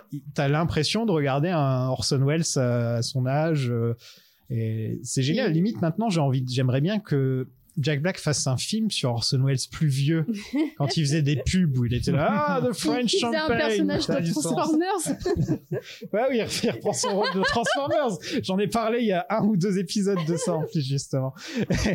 Mais non, il est, il est il est excellent Jack Black dans ce film. Il méritait un- une petite Et- nomination. C'est un, un choix de casting qui est excellent et qui coule de source. En plus, quand tu le vois, tu fais. Ok, ouais. Bon, si t'aimes le cinéma, t'as vu Citizen Kane, blablabla. C'est comme Sinon, t'es pas ciné. ou le parrain. ou- et, euh, et, et je trouvais que ouais, c'était un très bon choix et il est excellent et je préfère ce Dunham, ah, ce Dun- ce Dunham là plutôt que celui de 1933 et celui du fils de Kong où je trouve que c'est un personnage qui est pas forcément passionnant. Quoi. Et moi, je me demande pourquoi après les studios n'ont pas demandé à Jack Black de faire d'autres rôles de, de ce type très euh, dramatiques. Est-ce que c'est un choix de sa part et qu'il préférait euh, faire des trucs plus légers avec euh, Tenacious D aussi et tout ça, enfin ce qui est compréhensible. hein. Il- Mais euh, Il a vraiment rien fait d'autre euh, niveau. Bah après, il a fait The Holiday, qui est un peu plus une rom-com avec Kate Winslet, justement. Mais il a pas... Enfin, je- le nombre de drames qu'il a fait est quand même assez peu élevé. En gros, il y a une liste sur MovieWeb qui me propose les rôles les plus les plus dramatiques de Jack Black. Il y en a quatre et il y a deux c'est des comédies. Ouais, ouais, donc voilà. Donc, euh, voilà. Non, c'est bizarre. Il aurait pu avoir une carrière, euh, mais je pense qu'il a préféré faire du rock et, euh, et voilà. Avec quoi. ses potes. Ouais, avec ses potes. Ouais, il- bah. Il a joué Ouais. Souviens-toi l'été dernier 2. Ah, je savais pas ça. Ouais. Ouais, c'est dans le chapeau. Euh, Il y a une référence à Fay Ray, puisqu'il dit, euh, il parle du fait que Cooper est sûrement en train de filmer un film avec Fay. Euh, Et le c'est RKO. le- le- avec le RKO, donc il Mm. parle carrément du film King Kong de 1933. Il vole son propre film au studio pour aller le finir sur un bateau. Qu'est-ce que vous pensez alors de, de ce choix d'avoir euh, d'avoir un réalisateur euh, où en gros on sent que Jackson a un peu mis de, de lui-même dans, dans le rôle, le réalisateur qui fera tout. euh, Jusqu'à l'obsession, Jusqu'à euh, l'obsession, maladive, jusqu'à mettre bah, beaucoup de gens en danger. bah non, mais on voit clairement que c'est un double de, de, de lui-même. C'est pour ça aussi que le, fait que ce soit une lettre d'amour au cinéma, je trouve aussi que c'est un peu une mise en garde. Le film de regarde jusqu'où t'es prêt à aller. Euh, en fait, parfois, faut juste se calmer un peu. Et je trouve ça bien parce que je trouve que le, le discours autour est assez modéré, c'est-à-dire on est à la fois dans une déclaration d'amour à un des films qui a marqué l'histoire du cinéma, un film de monstre, et en même temps c'est un film qui n'hésite pas à te montrer jusqu'à quelles extrémités tu peux aller et à quel point en fait ça n'apporte rien de bon, puisque à la fin il y a rien de bon dans dans le fait qu'ils soient allés sur cette île géante, ils ont juste buté un pauvre gorille et plein de gens sont morts. Le, le bilan euh, humain est absolument catastrophique pour ce film. Et à la fin, quand tu, quand tu, tu, tu le vois dévasté par le fait qu'il a tout foiré, je trouve que Jack Black arrive à te faire comprendre que tu peux être un petit peu dévasté pour lui et qu'en même temps, c'est quand même un peu de sa faute. Est-ce qu'il est dévasté? Alors justement, justement, moi en fait j'allais rebondir là-dessus. Euh, je, je trouve pas en fait moi c'est j'ai- j'aime beaucoup Jack Black dans ce rôle-là. Je trouve en fait le casting est très très bon et c'est aussi pour ça en fait que je disais avant qu'on commence le podcast, je trouve en fait que le, le, le- le rôle d'Adrian Brody, euh, Adrian Brody, euh, Jack Driscoll en fait ne, ne, ne sert à rien. Enfin tu l'enlèves en fait du, film, le film tient toujours. Et de base, enfin plus ou moins bien sûr. Pour moi, euh, ce, ce- ce personnage n'est pas super intéressant. Par contre, le rôle de Carl, la, la fin, la toute fin, je trouve en fait qu'il n'est pas si dévasté que ça. Et finalement, en fait, il prend sur lui, en fait, il voit bah, son entre guillemets son gagne-pain. Enfin, je veux dire, en fait, Kong vient de mourir. Tu vois, il a quand même risqué sa vie en fait pour ramener Kong parce que bah, sans ça, en fait, il a plus rien parce qu'il a perdu en fait ses bobines, il a perdu tout ce qu'il a filmé. Donc tout ça, euh, voilà. Et derrière lui. Et finalement, en fait, après cette fin, alors oui, elle est belle. En fait, donc tu as cette tirade, effectivement, on dit voilà, c'est pas les avions qui l'ont tué, c'est la, c'est la, c'est la belle qui a tué la bête. Mais au-delà de ça, tu vois, tu te dis finalement, est-ce que c'est, enfin, c'est, c'est, c'est c'est pas nécessairement raccord avec ce qu'on te dit de lui tout au long du film? En fait, le truc, je trouve, c'est que sur la fin, c'est pas forcément qu'il voit euh, qui voit un chèque se barrer, c'est qu'il est peut-être en train de se dire, je vais, on va se souvenir de moi Pour ça. pour ça. Oui. Et je crois qu'il est c'est- un plus oui. choqué, il est plus choqué qu'autre chose. Il se dit, moi, je pensais qu'on allait se souvenir de moi pour un truc génial, et au final, on va se souvenir de moi pour le mec qui a laissé un gorille géant se, se balader dans, dans, dans Manhattan, quoi. Oui. Euh, mais après, en fait, en, en même temps, et c'est c'est pour ça que, que Jack Black est excellent, c'est qu'il nous, nous fait, re- il y a pas mal d'émotions qui, qui nous fait traverser. euh, et d'ailleurs, c'est pas lui qui devait dire cette phrase à l'origine. Je le trouve pour avoir bien étudié le personnage de Carl Denham, puisque je l'ai vu dans deux films avant, parce que dans Le Fils de Kong, il est aussi dedans. Dans Le Fils de Kong, il sort avec une fille beaucoup plus jeune que lui, et il l'appelle Kid à chaque phrase. c'est vraiment un personnage que j'aime pas. et donc je suis assez content de ce qu'ils en ont fait au final. Donc le scénariste, c'est Jack Driscoll, un auteur de pièces de théâtre qui est incarné par Adrian Brody parce qu'il était à la mode à cette époque-là. hein. C'était l'époque, l'époque Adrian Brody avant qu'il se fasse cancel parce qu'il parce qu'il fait du rasta. Je vous laisse chercher. Je vous laisse chercher de votre côté. Euh, Adrien Brody, c'est vrai qu'il aurait pu à un moment avoir cette euh, aussi le fait qu'il avait embrassé Halle Berry de force, euh, je crois que Aux Oscars, ouais aux. Oscars, ouais, Ouais. c'était un peu limite aussi hein, C'est quand très même. bizarre. Ouais, ouais, assez limite. Mais Adrien Brody, je le trouve totalement mal casté dans le film. Il sert à rien. Le personnage est là parce qu'il existe dans le celui de 1933 et il faut qu'il y ait quelqu'un qui vienne la sauver à un moment dans le film. Mais justement. En gros, euh, c'est juste pour être raccord avec le film d'origine. est juste pour pécho euh, la nana, quoi. Non, et, il est- il- et puis je le trouve que Naomi Watts et lui ont Non. beaucoup moins d'alchimie que Ouais. elle et King Kong. Oui. Ah, mais complètement. Le moment où ils s'embrassent sur le bateau, j'étais en mode. c'est Ça gênant. fonctionne largement. Je- si elle Quand embrasse King Kong, j'applaudis, tu vois. Ah ouais, Mais ouais. d'ailleurs, d'ailleurs, il y a une, il y a, il y a une séquence, je sais pas si vous vous en rappelez, euh, un, un- un plan qui est assez rigolo parce que tu peux le comprendre finalement en fait de plusieurs façons. C'est euh, quand ils endorment, euh, ils sont toujours sur Skull Island, euh, et donc c'est Carl en fait qui jette une bouteille de chloroforme donc à la- au visage de Kong, donc il endort. Et donc là tu as euh, déjà Anne donc qui est sur le bateau, donc déjà qui a t'as cette relation entre les deux donc qui est là. Et c'est rigolo parce que je sais pas si vous, si vous vous rappelez en fait, mais donc elle est en mode, elle pleure parce qu'elle voit en fait, elle sait ce qui va se passer, donc euh, voilà ils vont capturer tout ça, etc. Enfin Kong. Et t'as ce plan en fait de quelques secondes en fait sur justement Adrian Brody, donc Jack, qui a priori, je pense, tu vois pas qui regarde, mais en fait tu peux imaginer en fait qu'il regarde quand même plutôt Anne que euh, Kong. Euh, il est en mode qu'est-ce qu'il est en train de se passer quoi Oui. tu vois et, du Elle est amoureuse de voilà, Kong. elle est amoureuse de ouais, Kong ouais. bordel zut Genre, J'arrive euh, trop tard Je ne sers à rien, en fait. mais c'est ça quoi Ouais. Mais c'est vraiment, là, je, je- je serais curieuse de voir un cut sans euh, le personnage d'Adrien Brody, quoi. Ouais, on vire Adrien Brody. Il est- euh, mais je te dis, il est- franchement, il est ouais, le- plus intéressant sur le le, tient, bateau. Non, ouais, on peut facilement. Et c'était la même chose, dans, on en parlait quand on a fait celui de 1933. C'est le personnage de Jack ne sert, ne sert pas à grand chose. C'est juste. euh, Pour une fois qu'un scénariste ne sert à rien. il est peut-être Mais- plus présent il est peut-être plus présent dans la version de 76 Mais c'est assez intéressant, Ouais. c'est que pour une fois, et ce qui est plutôt rare, c'est que c'est un love interest nul masculin. Oui, Alors Mmh. que souvent, on a des love interest nuls féminins. Ça arrive régulièrement. dans celui de 76, euh, c'est compliqué. Même dans, dans celui de 2005, en fait, tu te dis, il, il sert juste à sauver, quoi. Il faut obligatoirement cette présence masculine, alors qu'en fait, tu réalises que Anne, si ça ne tenait qu'à elle, euh, elle s'en serait très bien sortie euh, sans lui, quoi. Et c'est un peu aussi un rappel à la réalité. euh, tu peux te dire qu'elle est condamnée à date des, mecs médiocres, quoi. Mais en fait, le, petit problème qui, qui fait que ça aurait peut-être gâché un peu le film, c'est que ça voudrait dire que Anne devrait s'enfuir de Kong. Et en fait, tu ressens que en elle-même, elle a pas forcément envie de le, lâche- de le, de le laisser quand, euh, quand Adrian Brody vient la chercher. Elle le regarde un petit peu d'un air.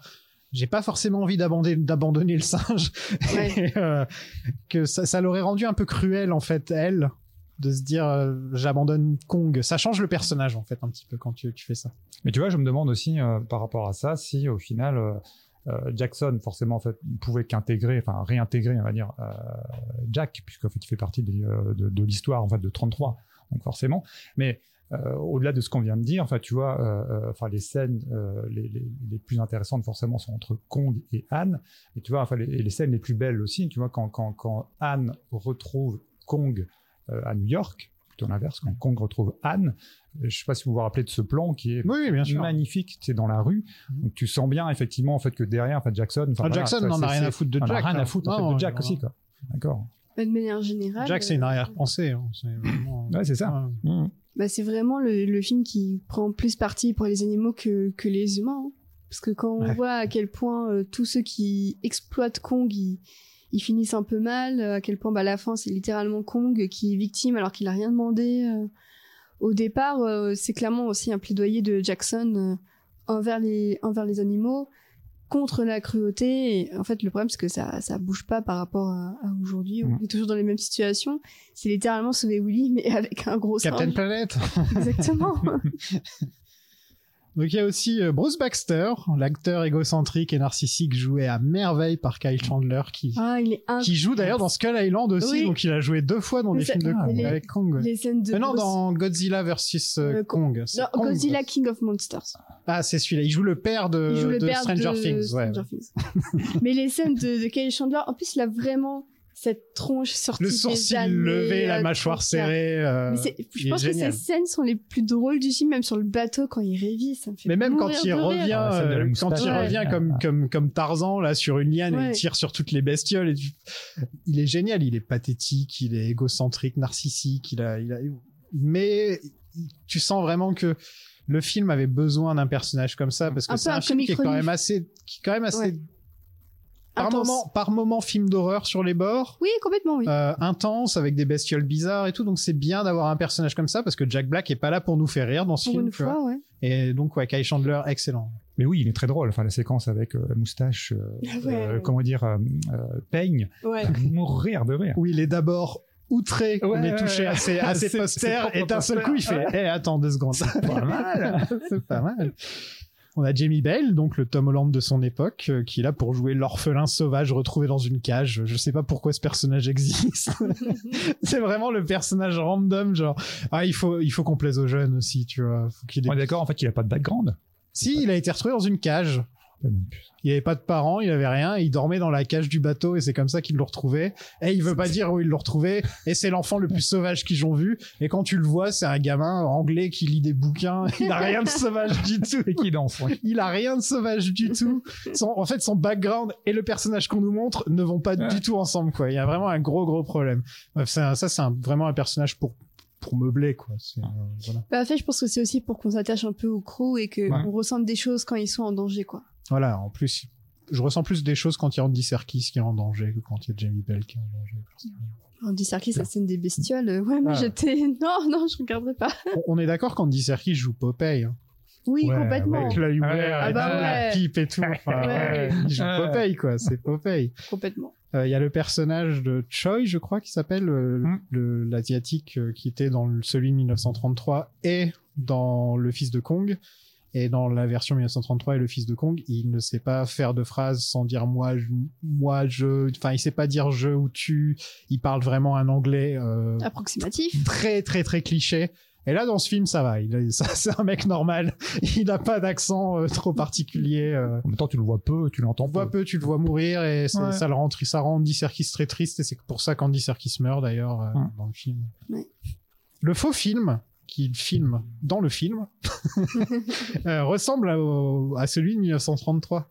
Ils sont en train de filmer les scènes Ah ouais, du bateau. ouais, euh, en Oui. fait, C'est vrai. tout ce qui- tout ce Ouais. qu'il filme, c'est des trucs qu'on voit dans le film de 1933. C'est super bien fait, je trouve. Et donc Jack et Anne, euh, donc l'histoire d'amour qui ne qui, qui- Qui n'a aucun sens. qui n'apporte pas grand chose au film. On peut le dire. S. K. U. L.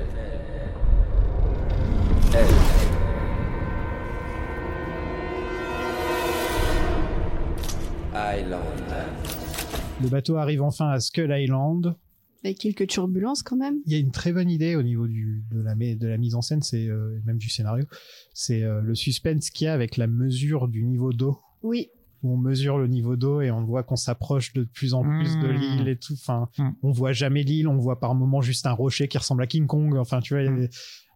Il s'éclate avec ce genre de film, de, de scène, Peter Jackson. Les scènes de suspense qui montent graduellement comme ça, il est très très fort. T'as, t'as- t'as un plan qui fait tellement penser, tellement penser euh, et dans les, euh, les maquillages et dans la façon en fait de faire euh, au Seigneur des Anneaux. Euh, Le passage en fait où t'as un des sauvages euh, qui euh, avec une sorte de perche. Je sais pas si vous vous rappelez ce truc-là en fait. pour atteindre en fait le bateau de nuit. Ouais. Et il y a- ce plan-là fait Dans le gouffre de Helm Ouais, Ouais, mais il y a le même dans le complètement. C'est c'est- c'est trop cool. Quoi. Ouais. Très très beau. Il se fait des clins d'œil à un film où il a gagné 11 Oscars avant. Ouais, c'est ça. On peut s'autoriser. Le mec, il flex, quoi. Euh, parlons justement des indigènes de ce film qui font beaucoup plus peur que dans les anciens. Ils font flipper. Est-ce qu'il aurait pas vu Cannibal Holocaust par ça. Parce que dans les vrai. anciens, c'est le cliché de mec euh, avec de la peinture sur le visage, avec des plumes partout, qui dansent et qui chantent euh, agou bagou, agou bougou, enfin vraiment le gros cliché comme ça, Que tu revois d'ailleurs à la fin du film. que tu T'as revois un juste- hommage en fait. T'as, t'as l'hommage avec la même musique, etc. ouais. Mais là, là, il allait prendre, euh, il prend une gamine qui dit rien et qui a Oui. juste la main comme ça, euh, et la vieille qui dit Kong, Kong. Il te trouve des gueules en fait. Ouais. C'est ça, il arrive à. Très bien il casté. fait peur, il fait peur juste parce que la, la- la fille, la gamine a le regard qui fait vraiment euh, flipper parce que tu Ouais. sais pas trop ce qu'elle regarde. Et la vieille, elle a vraiment une tête parchemin quoi. Et, euh, Et ça que j'aime bien aussi dans ce film-là, parce que tu retrouves quand même aussi euh, pas mal de, enfin quelques, surtout quand ils arrivent sur Sky Island, quelques plans vraiment euh, à la Jackson, à la, à la Branded, euh, etc. Tu sais en fait ces plans, euh, comment dire, euh, ces plans de caméra en fait euh, qui sont pas fluides, hop, qui font, qui zooment en fait. les zooms, les zooms, No- qui f- les zooms flous. on Voilà, les, appeler. les zooms euh, flous, ouais. notamment sur tout ce qui est tête de mort, en fait, Ouais. c'est- c'est euh, une sorte de momie, tout ça, etc. Et là, tu retrouves en fait le Jackson, tu vois en fait d'avant. Ouais. Donc, euh, Il le fait un petit peu dans la scène avec les crânes dans le Retour du Roi. Quand Oui. ils vont dans la parler aux morts, Oui. il y a ouais, des plans un petit peu ouais, comme ça ouais, avec les. ouais. C'est le même genre de plan et même la musique est similaire. Ouais. et, euh, ouais. Et c'est ça qui est cool, tu vois, en fait. Et même, tu vois, bon, dans une certaine mesure, enfin, euh, moi, ça me faisait penser assez à, à Sam Raimi, tu vois. Il Ouais. a aussi des gimmicks Oui, vraiment oui. très, très reconnaissables qu'il a essayé d'intégrer un peu dans Doctor Bah, Strange trouve 2, que- mais bon, enfin, avec un peu moins de, un peu moins d'efficacité. Mais, mais c'est marrant que tu parles de Sam Raimi parce que je trouve que dans la, la sadisme et la cruauté de certaines scènes, euh, Sam Raimi et Peter Jackson, j'ai trouvé assez similaire. Je repense à Sam Raimi Ah bah oui, Brain Et la Dead scène- et la scène- Dead, euh, et la scène des, des tentacules d'Octopus à l'hôpital dans Spider-Man 2. Je trouve qu'il y a une vraie, vraie vibe en mode euh, tout le monde doit se faire buter comme les insectes géants dans Mm. King Kong et tout. Et... Mais en voyant, en découvrant Brain Dead et Evil Dead en même temps pour le podcast, je peux dire que oui, il y a vraiment des trucs similaires entre les deux. hein. Ouais. C'est, je, ce serait pas étonnant qu'ils soient potes parce qu'ils ont vraiment tellement de points communs que ce serait pas étonnant. Je crois qu'ils sont potes. Ils ont produit un film ensemble, si je me trompe pas. Je pense qu'en fait, ils sont à peu près de la même année, non? Non, Enfin, c'est, Ouais. voilà, donc. Ouais. euh, et ils ont commencé, en fait, tu vois, aussi euh, bah, par des films d'horreur euh, faits avec euh, trois bouts de ficelle, tout ça, etc., Ouais. qui sont devenus cultes. Euh, donc voilà, il y a, il y a- il y a quand même le parallélisme, il est là, quoi. Anne se fait kidnapper euh, dans le bateau et est offerte à Kong. Ils ont un sacré système pour sacrifier les femmes. Oui, oui, oui, on sent, on sent que c'est une technologie Ah de ouais. pointe. Mais c'est c'est une très bonne idée encore une fois euh, de mettre de la distance entre le mur et elle et, Oui. euh, et que en gros elle est, vraiment euh, Ouais. balancée dans l'inconnu quoi totalement. Et le fait qu'on ne parle, on ne bateau parle de pas pirate. de Kong, la seule fois où on entend Kong, c'est quand ils disent Kong les euh, euh, les indigènes. Enfin, ils disent Kong, Kong, mais sinon on sait pas ce que c'est Kong. Et c'est comme dans celui de 1933, c'est qu'on attend vraiment le maximum de temps avant de nous montrer King Kong. Même si, même si, euh, comme tu disais, euh, euh, tu, enfin, tu, tu, tu vois la première fois où tu peux te dire, ah, attends, c'est quoi ce truc? Tu sais, c'est le, le, le rocher. Ouais, le Le rocher. rocher en forme en fait de tête. Voilà. Moi, enfin, forcément, je vois une tête en fait de, de, de, de gorille, tu vois, mais euh, tu le vois sur la carte et après, en fait, tu vois quand ils Mais arrivent. imaginons, tu n'as jamais, tu n'es pas au courant de ce qu'est King Kong, tu vois? Tout à fait. Je ça, trouve que c'est- c'est un peu Ouais. long. hein. C'est c'est- c'est trop long ça là, là pour toi de, Bah, je la révélation? ça un chouïa long. En fait, c'est pas tant ça qui me gêne, c'est que tout ce qui est avant, en fait, t'as la plupart des scènes sur le bateau qui impliquent Jack, en fait, t'aurais pu couper. Et t'aurais peut-être pu amener King Kong plus vite parce que moi, ça m'aurait pas dérangé qu'il arrive plus vite parce que tu sais qu'il va arriver au bout d'un moment et King Kong, c'est pas Godzilla, quoi. Autant Godzilla, je comprends le soin apporté à ces peu d'apparitions dans ses films et tout, euh, mais King Kong, euh, Bah, dans dans celui de 1933, ils mettent autant de temps au niveau du pourcentage. euh, ouais, vois, mais c'était en 1933. ils mettent autant de temps à nous le montrer, euh, et c'est ce qui apporte beaucoup au charme du film justement, euh, le fait que d'un seul coup il apparaît comme ça et tu sais pas vraiment à quoi t'attendre et tu le vois apparaître. Mais c'est vrai que par exemple dans la version cinéma, King Kong là, de, de, de, ce, de celui de Jackson, il n'apparaît qu'au bout de 71 minutes de film. Oui, c'est ça, c'est au bout d'une heure. Ouais. 1h10. ouais.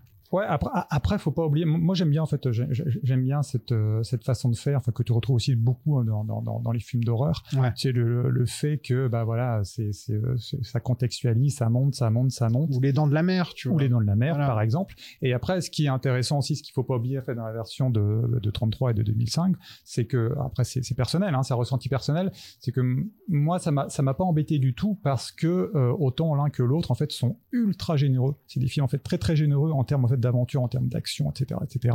Qu'est-ce que vous pensez du look de King Kong dans ce film? Le fait que ce soit un vrai gorille euh, des montagnes euh, qui ressemble vraiment à un gorille, alors que et surtout il marche sur ses pattes, ses, ses pattes avant, alors que normalement euh, Kong se tient toujours très droit. D'ailleurs dans Skull Island il se tient droit aussi. Ouais. Euh, Qu'est-ce que vous pensez donc qu'il a des cicatrices, Bah, en fait, j'ai plus vécu quoi. tu vois que ces cicatrices, ça tease euh, les menaces à venir? Hmm. Parce que tu te dis, ah, putain, pour euh, filer des cicatrices à Kong, qui a bien pu lui filer ça, en fait? Parce que Kong, on te le présente au début un peu comme la menace ultime, et bim, ensuite t'as les dinos qui arrivent. Et je trouve ça intéressant, en fait, euh, avec cette cicatrice, de voir qu'il a déjà un background avec d'autres euh, monstres euh, sur l'île. Et ça prouve aussi que déjà, il a un peu de bouteille. Et que, euh, bah, il, Il lui lui, manque a- des il dents. lui est arrivé, Mhm. il lui est Et arrivé d'être en situation de difficulté, quoi. Ce qui veut dire que ça peut se reproduire. Effectivement, il galère face aux deux dinosaures. Ah, il a une vie de merde, un Kong. Oui. Kong, il peut même pas s'étirer deux secondes. Il y a des chauves-souris géantes qui l'attaquent direct. Oui. il, peut, il peut rien faire. Il peut rien faire, Kong. S'il sort de son coin, il y a des T-Rex qui l'attaquent. S'il va se promener un peu dans l'eau ou un truc comme ça, il y a des insectes géants qui vont l'attaquer. Il y a des... Ouais. Il peut rien faire, en fait. Enfin, des chauves-souris juste au moment en fait le plus inopportun. Quoi, Oui. vois, juste dommage. Juste. Elles ont rien. Ça fait 30 ans que je vis avec Ouais, ces chauves-souris. Elles m'ont jamais attaqué. Et là, bim. Et là, bam. Mais euh, pour en revenir euh, au look de Kong, c'est une, idée très différente pour un mec qui est très très fan de celui de 1933, d'avoir autant changé le design du personnage. C'est quand Et même. plus réaliste, quoi. C'est- Ouais. une- Il a un gros bidon et tout. Enfin, il est. Oui. Mais je crois qu'à la base, en fait, le premier design, il se rapprochait déjà en fait beaucoup plus de celui de, de 33 et euh, beaucoup moins en fait d'un vrai gorille. Et c'est que c'est euh, c'est Jackson forcément en fait qui qui l'a demandé en fait euh, pas mal en fait bah, qu'il soit beaucoup plus euh, courbé, en fait qui marche en fait tu vois sur ses Ouais. euh, quatre pattes on va dire. Ouais, un, peu, un peu trapu, quoi. Ouais. Et moi j'aime bien en fait le, le, le fait finalement tu vois qu'ils aient euh, ils aient réussi ben euh, en fait c'est entre l'humain pour moi en fait c'est entre le gorille et l'humain tu vois. L'humain t'as vraiment en fait dans, son regard notamment on en parlait euh, on en parlait tout à l'heure t'as vraiment euh, quelque chose qui passe à travers en fait son, son regard. Euh, et après euh, bah t'as un côté vraiment animal. Par exemple je crois que dans la version de 33 par exemple quand il se frappe le, le, le poitrail en fait il le fait avec ses poings. Et là, dans la version de 2005, euh, c'est Jackson qui avait demandé en fait à ce qu'il se frappe le poitrail avec la paume. Ouais. de ses mains. Tu vois, en fait, pour lui donner vraiment un côté euh, plus animal. Et je crois qu'en fait, d'ailleurs, dans la vraie vie, les gorilles Oui, oui. se frappent vraiment en fait de, de cette façon. Oui, et puis la version de 1933, euh, c'était genre boum boum boum très rapidement. Il le fait quasiment pas en fait. Le, il se frappe. Alors que là, dans celui de 2005, il le fait pendant tout le film. Quoi, c'est vraiment comme les gorilles de toute façon. Mmh. Ouais, je trouve que c'est un, c'est un très bon choix. Moi, j'ai découvert King Kong avec ce Kong-là. Donc forcément, dans ma tête, c'est quand j'ai revu, quand j'ai vu enfin pour la première fois les anciens, où je me suis dit, ah, en fait, il ressemble pas à ça du tout, King Kong, en vrai. Euh, c'est pas du tout le look de King Kong, en fait. Serkis le vend tellement bien, les effets spéciaux sont parfaits. D'ailleurs, ça a pas vieilli au niveau des effets spéciaux. Quelques-uns, en fait, Non, ont plus vieilli. Je parle de euh, Kong. Ah, de Kong. Oui. De Kong, non. Non, non, parce que les incrustations euh, sur les effets sur... Oui, oui, Oui, quand il court avec... ouais, quand déjà, voilà. ouais. Mais Kong, Kong Ouais. est encore Ouais, super mmh, bien fait. calculé. Ouais. Mm, mm, mm, mm. Et même, en fait, à la séquence, notamment, euh, entre autres, euh, la séquence à New York, toute la séquence à New York, incroyable, elle est folle encore aujourd'hui. hein. Et il a tellement de personnalité, ce Kong. Oui. Il rigole. euh, Il fait des blagues. Il est, Bah, il, fait, est, il ouais. est grognon. Il il est- s'énerve, ouais. En fait, à partir du moment où il rencontre Anne, il devient un vrai être humain qui ressent des émotions.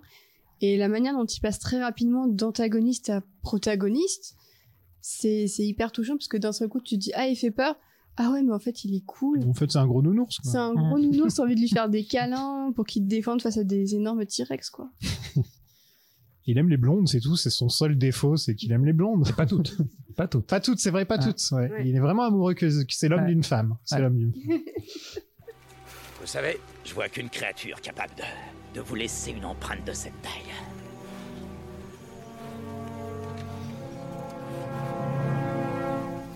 L'abominable homme des neiges. Il y a plein de dinosaures dans ce film. Bon, c'est pas des vrais dinos, hein, je suis désolé de vous le dire, ils sont pas allés sur une île pour filmer des dinosaures.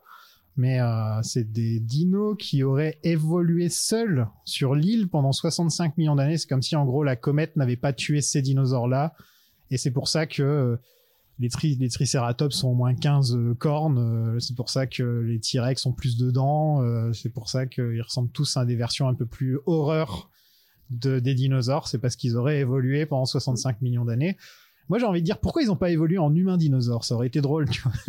Genre, il y a une société, c'est des dinosaures avec, avec des costumes. des- ils, tra- ils travaillent, avec- ils, tra- ils ont des boulots avec des Ou des costumes. dinos apprivoisés, quoi, tu sais, un minima, quoi. Ouais, voilà. Et surtout, c'est c'est sympa de voir des dinos qui qui sont euh, herbivores et qui ne mangent pas des gens. Parce que ça, c'était un truc dans le film de 1933 où les dinos, peu importe quel genre de dino, ils bouffent des gens, ils n'ont rien à faire. Et je crois que c'est que dans la version longue qu'ils se battent contre un Triceratops. Hmm. Hein ouais, Ouais. c'est ça, hein, c'est que dans la ouais, version longue. Tout à fait. Il y a des brontosaures, des raptors géants. Donc la scène qui a le plus, qui a, qui a vieilli. La scène avec les brontosaures, euh, course poursuite. Ouais, ouais, ouais, ouais. En fait, c'est de trop. Elle dure longtemps que en plus. Ils ont, en fait, il a eu les yeux plus gros que le ventre. Il a voulu s'amuser de ouf. Mais c'est jamais une scène qui m'a euh, plus marqué par rapport aux autres. J'ai toujours trouvé ça un peu de trop. En mode, euh, ok, t'as des joujoux, euh, tu veux, tu veux tous nous les montrer. euh. et c'est pas l'aspect du film que que je préfère. C'est à la fois très chouette pour voir à quel point King Kong est prêt à protéger Anne, euh, la défendre face à face à toutes euh, toutes les bestioles possibles et imaginables. Donc pour ça, je trouve que la scène est assez touchante, mais effectivement, t'as l'impression euh, que t'as un énorme milkshake, t'as la, la crème et tu veux rajouter une cerise, mais tu veux quand même rajouter encore un truc Mais par-dessus. ça, c'est la version longue, c'est un truc de fou à ce niveau-là. Ouais, ouais. Enfin, c'est la version longue, c'est il y a une phrase dans le scénario, il va te faire 20 minutes dessus, quoi. C'est et là, il y a une course poursuite avec les brontosaures. Il se dit oh t'inquiète, je m'en occupe. T'inquiète Philippa, je m'en occupe. Ce qu'il refera d'ailleurs en fait sur The Hobbit. hein. Il refera dans bien la, la, encore. bat- la bataille Ouais. des cinq armées Ouais, ou la scène des tonneaux par exemple, la scène des tonneaux dans le Hobbit. Moi, je la trouve marrante, moi, j'avoue tout. bon. Tu vois, c'est des, scènes où, euh, dans le scénario ou dans le livre, Mm. euh, dans le livre Le Hobbit, c'est il tombe dans des tonneaux. Lui, il va faire. euh, non, il y a les, il y a Legolas qui fait du surf sur les tonneaux et machin. Et enfin, c'est cool.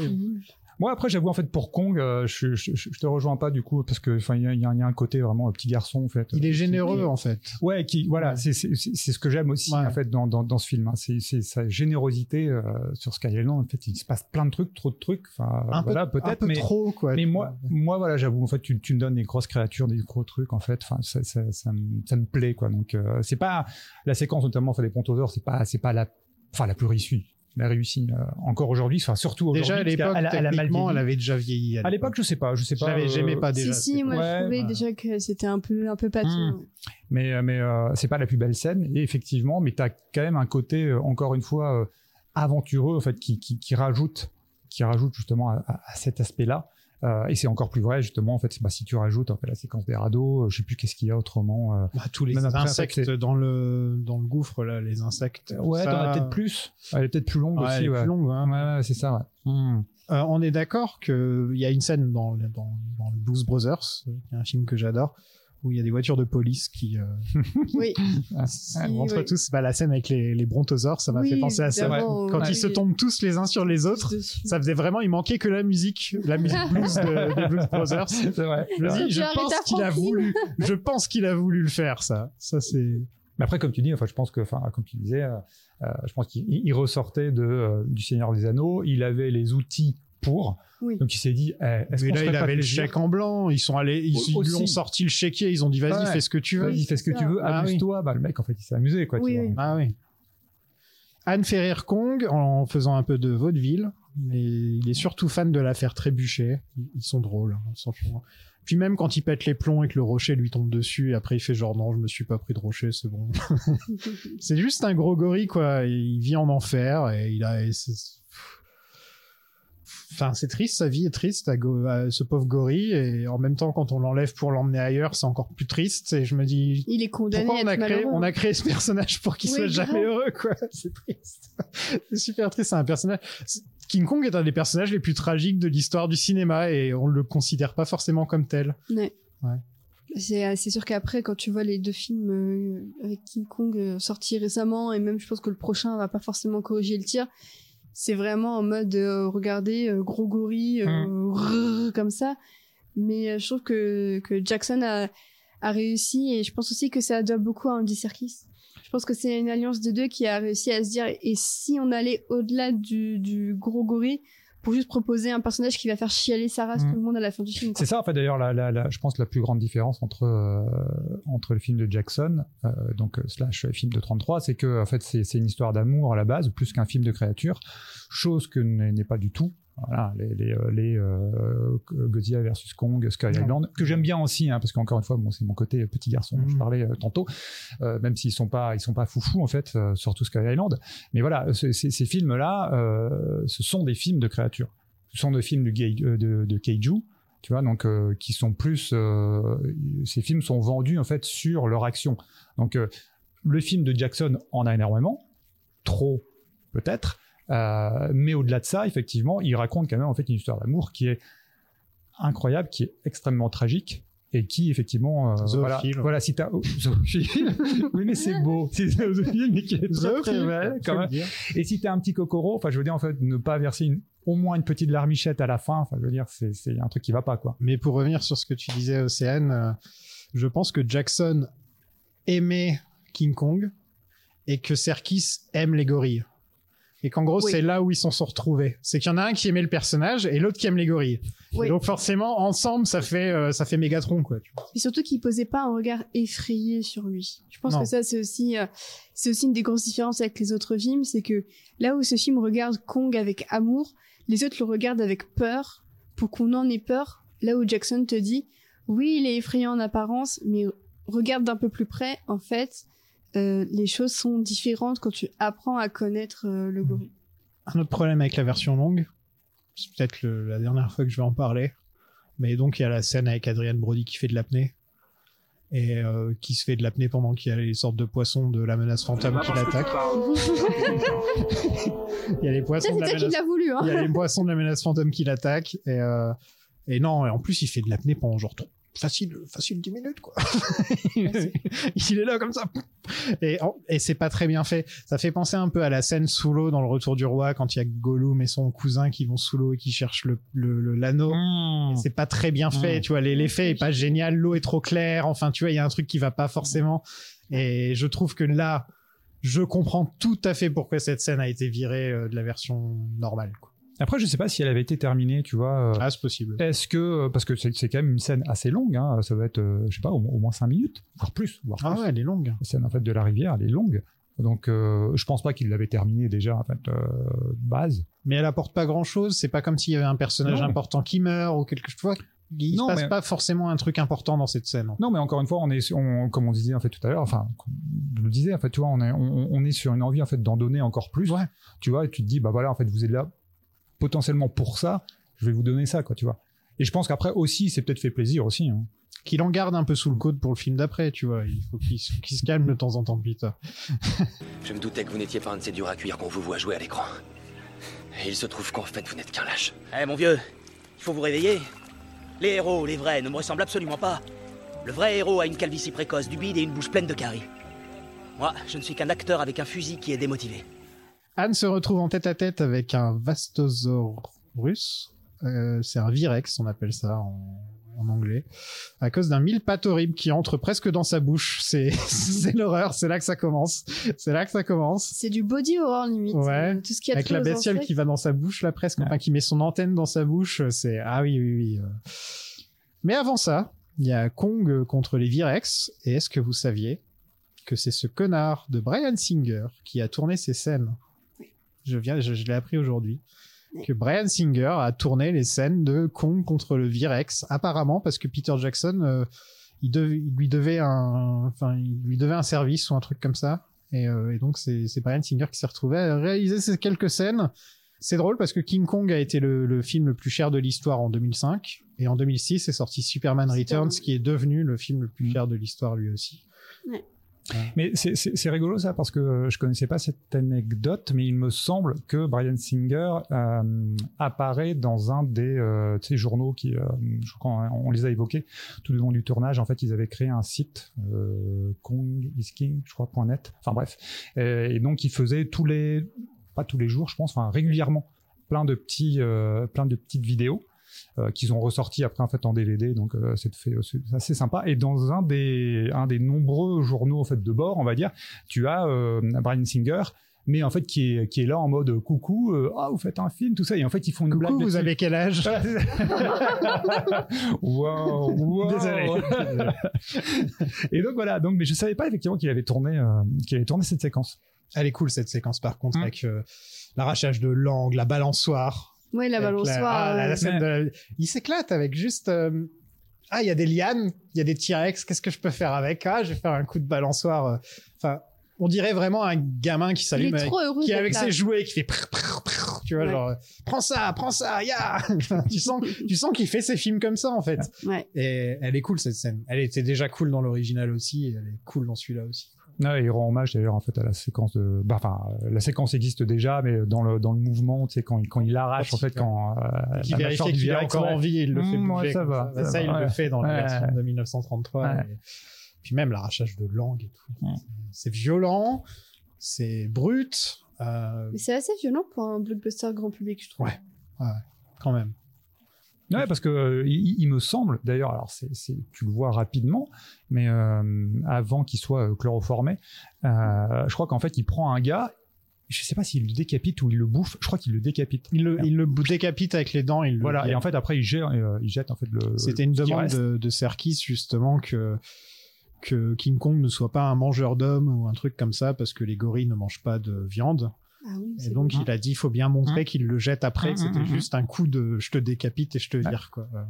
Ça marche. Ça marche très bien. Ouais. C'est vrai qu'on pouvait se poser dans la question dans ce film 1933, est-ce qu'il aime bien bouffer des gens ou pas? Parce qu'il a toujours un grand sourire à chaque fois. C'est 1933. Il a un gros sourire de pervers à chaque fois. Euh, L'instant où Anne comprend que Kong veut la protéger, ça fait un peu relation toxique, mais j'aime bien. Et là, on a le droit à 10 minutes d'insectes. C'est l'horreur. C'est euh, Qu'est-ce que t'en penses, Océane? C'est quoi ton insecte préféré? Est-ce que c'est celle, la petite sangsue qui bouffe, euh, la grosse sangsue, pardon, qui bouffe euh, Andy Moi, je Serkis? crois que c'est le truc qui prend par la tête. Ouais, c'est Andy, c'est la, la, la Ouais. sorte de sangsue. euh, Ouais, ouais. Mais euh, Ils ont été inventés ce truc, ça n'existe même pas. Il y a rien qui, qui ressemble à ça dans la vraie vie. C'est dégueulasse ce qu'ils ont fait. Ouais, non, mais c'est. Alors, techniquement, c'est une scène incroyable. Je trouve qu'elle est quasiment insoutenable. Je la trouve insoutenable à regarder. À chaque fois que je revois le film, je suis désolée, hein, mais je fais avance rapide.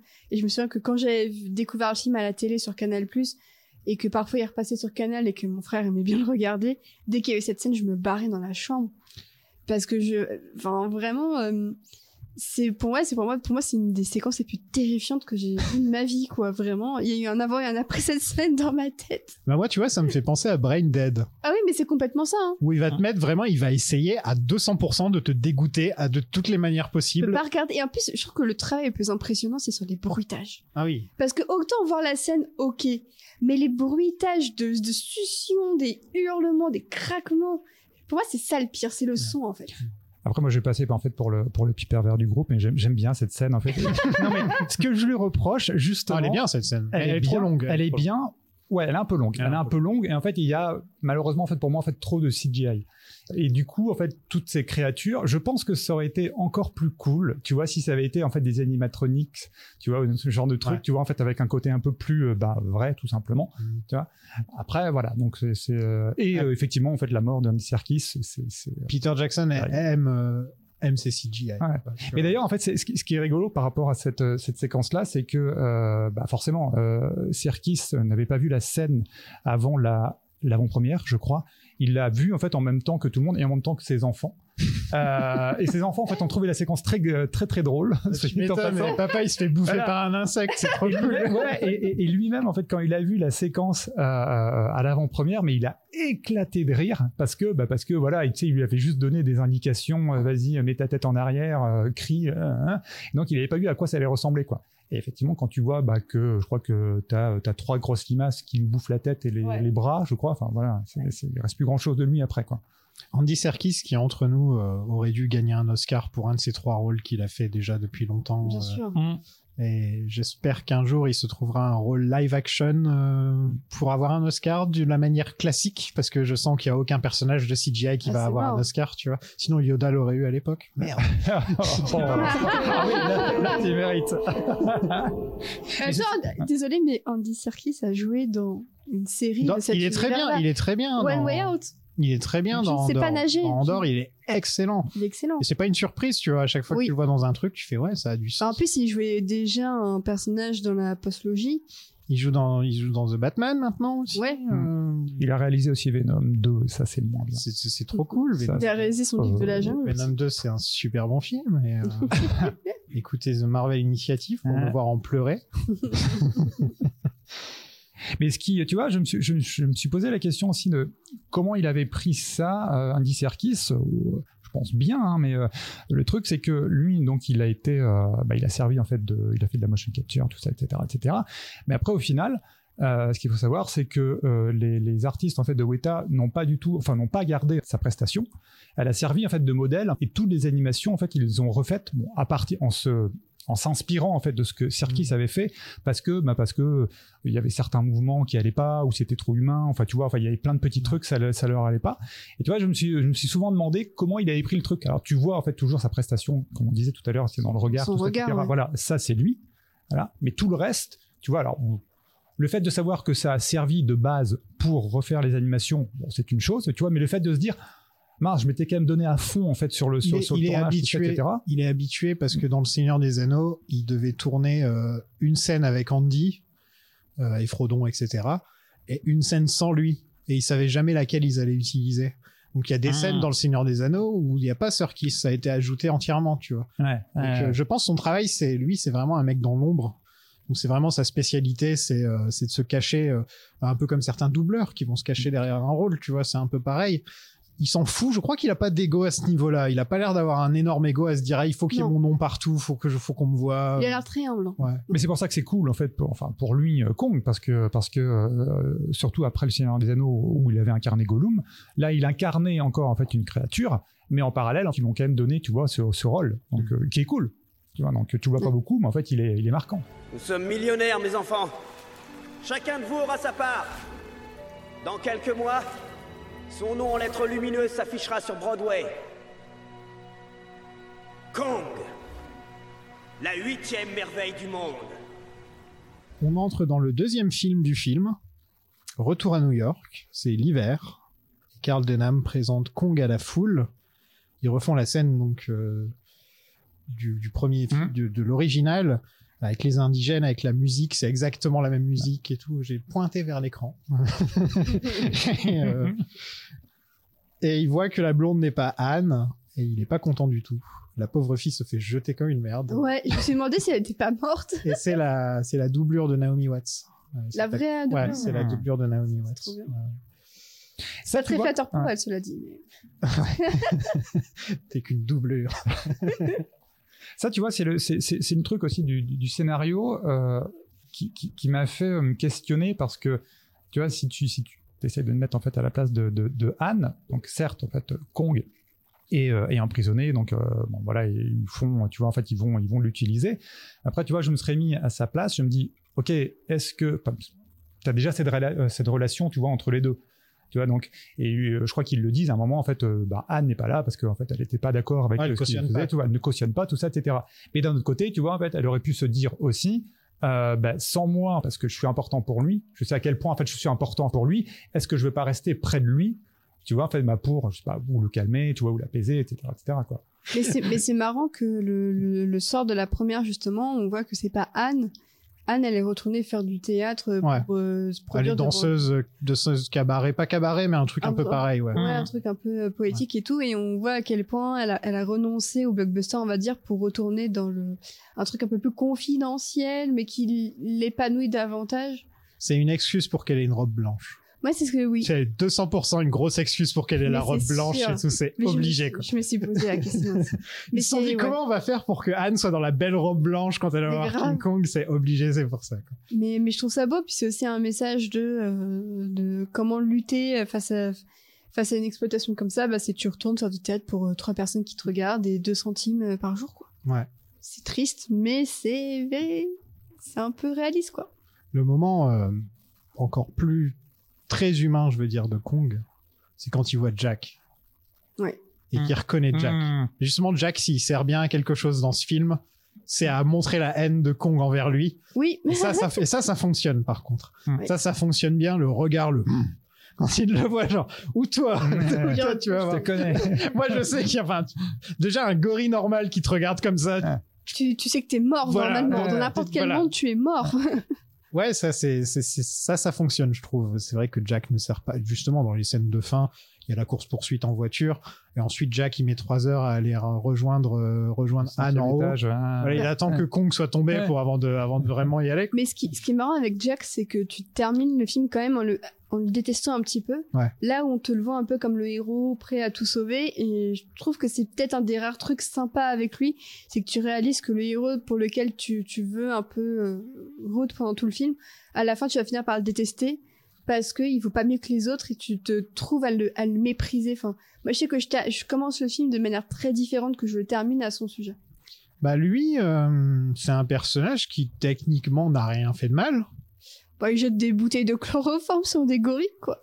Non, c'est pas, lui, Ah oui, non, c'est pas lui, oui, c'est Karl. lui, il est pas au courant. hein, Lui, Non, il est non, pas non. du tout au courant. D'ailleurs, elle lui en veut alors qu'il est pas au courant, le, Ah. le pauvre. Oui, c'est vrai, je confonds Jack et, Carl depuis tout à l'heure. Non, il, Ça non, prouve à quel point il est inutile. non, non, Karl, c'est, Karl, ça peut être vu comme un antagoniste dans le film, euh, carrément. Clairement un antagoniste. hein. Est-ce qu'il est d'ailleurs en fait pas, enfin pas crédible? Oui, oui, non, parce qu'en fait, euh, je pense qu'il reconnaît, euh, il reconnaît Jack et il reconnaît surtout en fait euh, le, le, le gars qui lui a volé. Qui lui a volé, euh, ouais, et voilà, il Anne. reconnaît, là, il Voilà. reconnaît celui Ouais. qui lui a piqué Mais- Anne, quoi. Ouais. Mais t'aurais pu aussi avoir en fait, tu vois, ce, ce, ce, bah, ce, ce rapport entre entre euh, la bête et son geôlier, quoi, tu vois. C'est-à-dire Je Karl. sais pas s'il remarquerait s'il en aurait quelque chose à faire autant de Karl, parce que en fait, c'est quand on parle de Anne, on touche à une corde sensible. Mmh, tu vois, oui. c'est vraiment Mmh. le sujet.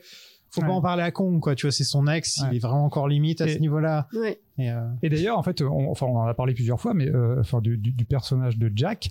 euh, et, et pareil, en fait, moi, la, la scène, elle me fait sourire quand, euh, quand il- euh, bah, à la fin, quand il est à New York, quand euh, Jack est en train de regarder une de ses représentations, une des Mhm. pièces en fait qu'il a écrites, et la scène est tellement cliché, c'est nul. tellement cliché en mode, Ouais. mais c'est vrai, j'ai laissé en fait Mais partir celle que Surtout que c'est, Est-ce que je la il se rend compte, pas, il se rend compte de ça en regardant sa propre, propre pièce pièce. qu'il a Ouais. écrite lui-même. Ouais. Hyper égocentrique. Ça n'a aucun sens. Ça n'a Ouais. aucun sens. Il y a Kong euh, qui est, qui est en ville et qui attrape toutes les blondes qu'il voit, un peu comme DiCaprio. Oh. Elles sont un peu plus âgées Euh, dans le film. Ils refont la scène du métro de 1933 et de 1976. C'est une scène qui est importante apparemment, euh, la scène du métro. Euh, et Anne apparaît dans la brume. Et Kong est heureux. C'est un magnifique, magnifique plan, comme tu le disais. C'est euh, c'est l'instant. euh, En plus, j'aime beaucoup ce qui suit cette scène. C'est-à-dire euh, quand ils vont... euh, ils vont le dans Central gelé. Park sur le lac gelé. Il y a un Mm, moment de mm. calme dans le film alors qu'il se passe Mm. toujours plein de trucs dans le film. Et il y a un petit moment de vraiment le centre du cyclone quoi. C'est le, le dernier moment avant la mort, quoi. Ouais, voilà. Et il me semble d'ailleurs en fait que cette séquence, euh, à tort, je trouve, parce que je la trouve très très belle aussi, avait été un peu moquée à l'époque par, Ouais, par il pas mal euh, ouais. de monde. Non, c'est les gens qui ont pas de cœur, qui sont cyniques. hein. Sans doute. Les gens vraiment, mais il faut être un peu cynique si tu vois un gros singe en train de Mm. glisser et de rigoler. Je suis désolé, mais euh, T'es un Karl dans ton cœur. c'est- Ouais, ceux qui n'ont pas versé une larme à la fin, voilà. voilà, non mais quand même quoi. Si tu regardes King Kong, surtout celui-là, et qu'à la fin t'aimes pas King Kong, C'est un nazi, un peu J'irai peut-être pas jusque là. Mais euh, les nazis euh, prenaient le pouvoir en 1933 d'ailleurs. Oui, c'est vrai. Quelle horreur. Et ben voilà, la boucle est bouclée. Euh, ils font du patin à glace, mais que j'ai j'ai noté euh, meilleure scène du film pour moi, tu vois, la scène de patin à glace. euh, c'est vrai que le, jonglage j'adore. et le patin à glace sont un peu au coude à coude. Non, puis tu retrouves en fait cette complicité en- entre les deux, tu sais, le, le fait qu'ils euh, rient, tout ça, etc. Elle, trouve ça génial. Enfin, c'est elle est vraiment belle, c'est importante et belle. Ouais. Et là, vous allez jamais deviner ce qu'il fait. Eh ben, il va en haut de l'Empire State Building. Non. Il y a Oh, des avions qui arrivent. Et vous connaissez la suite. hein. J'aime bien, c'est qu'il se défend bien cette fois, Kong. Il, Il se laisse il pas faire. plusieurs Ah ouais, il en bute euh, trois ou quatre. euh, Ouais, ouais. Il se laisse pas faire, euh, Kong. Euh, pour recréer le New York des années 30 en CGI, ils ont beaucoup, beaucoup, beaucoup bossé et c'est très joli. Euh, J'ai mis pause pas mal de fois justement pour regarder un peu leur travail et je me suis Ouais, dit, c'est c'était très bien Puis fait. ben, je trouve que le, le fait de mettre le combat au lever du soleil aussi, ça va Ouais. hyper bien. Les Mmh. couleurs sont hyper belles. Attends, si on regarde au, au niveau du temps, Ah oui. à quelle heure était la représentation? Oui, oui. À quel, combien de temps ils sont restés à Central Park C'est le truc qu'il faut Ouais, jamais ouais. faire au cinéma, jamais. si tu réfléchis Faut jamais se poser cette question. hein. Si tu Mais réfléchis. c'est- c'est c'est- c'est marrant parce que, enfin, euh, c'est marrant que tu dis ça parce que euh, rien à voir avec King Kong en fait, mais j'ai revu euh, John Wick 4 il y a pas longtemps Ouais. et je me suis fait exactement la même Quand réflexion. est-ce qu'il va aux toilettes Non, non, quoi à, la fin, à la fin du film, tu te dis mais attends, attends, il fait nuit. En fait, tu rentres dans l'immeuble. En fait, Ouais. il y a une lumière. Il y a des films, il y a des films comme ça. il y a un truc qui ne va pas. Il y a un film qui me vient à l'esprit, mais on ne doit pas en parler. Euh, il, a fallu 18 mois pour recréer l'immeuble en CGI. Eh ben, 18 mois pour faire l'Empire State Building. Il a été bâti en 14 mois, l'Empire State Ah, Building. t'avais l'anecdote. Wow. Ouais, Voilà, fait. 90 000 buildings uniques. Mais je crois qu'ils avaient aussi une techno, euh, je sais pas laquelle, c'est pas massive, c'est une autre techno où euh, c'est super intéressant quand tu euh, quand tu sais comment ils ont fait ça. En gros, c'était une sorte d'IA déjà avant en 2005. Voilà, on parlait déjà d'IA. qui arrive à te faire des immeubles Ouais, uniques. en- en fait, c'était avec donc un programme en fait avec des algorithmes et en gros, c'était euh, ils avaient donc euh, le logiciel avait des données en fait sur les quartiers.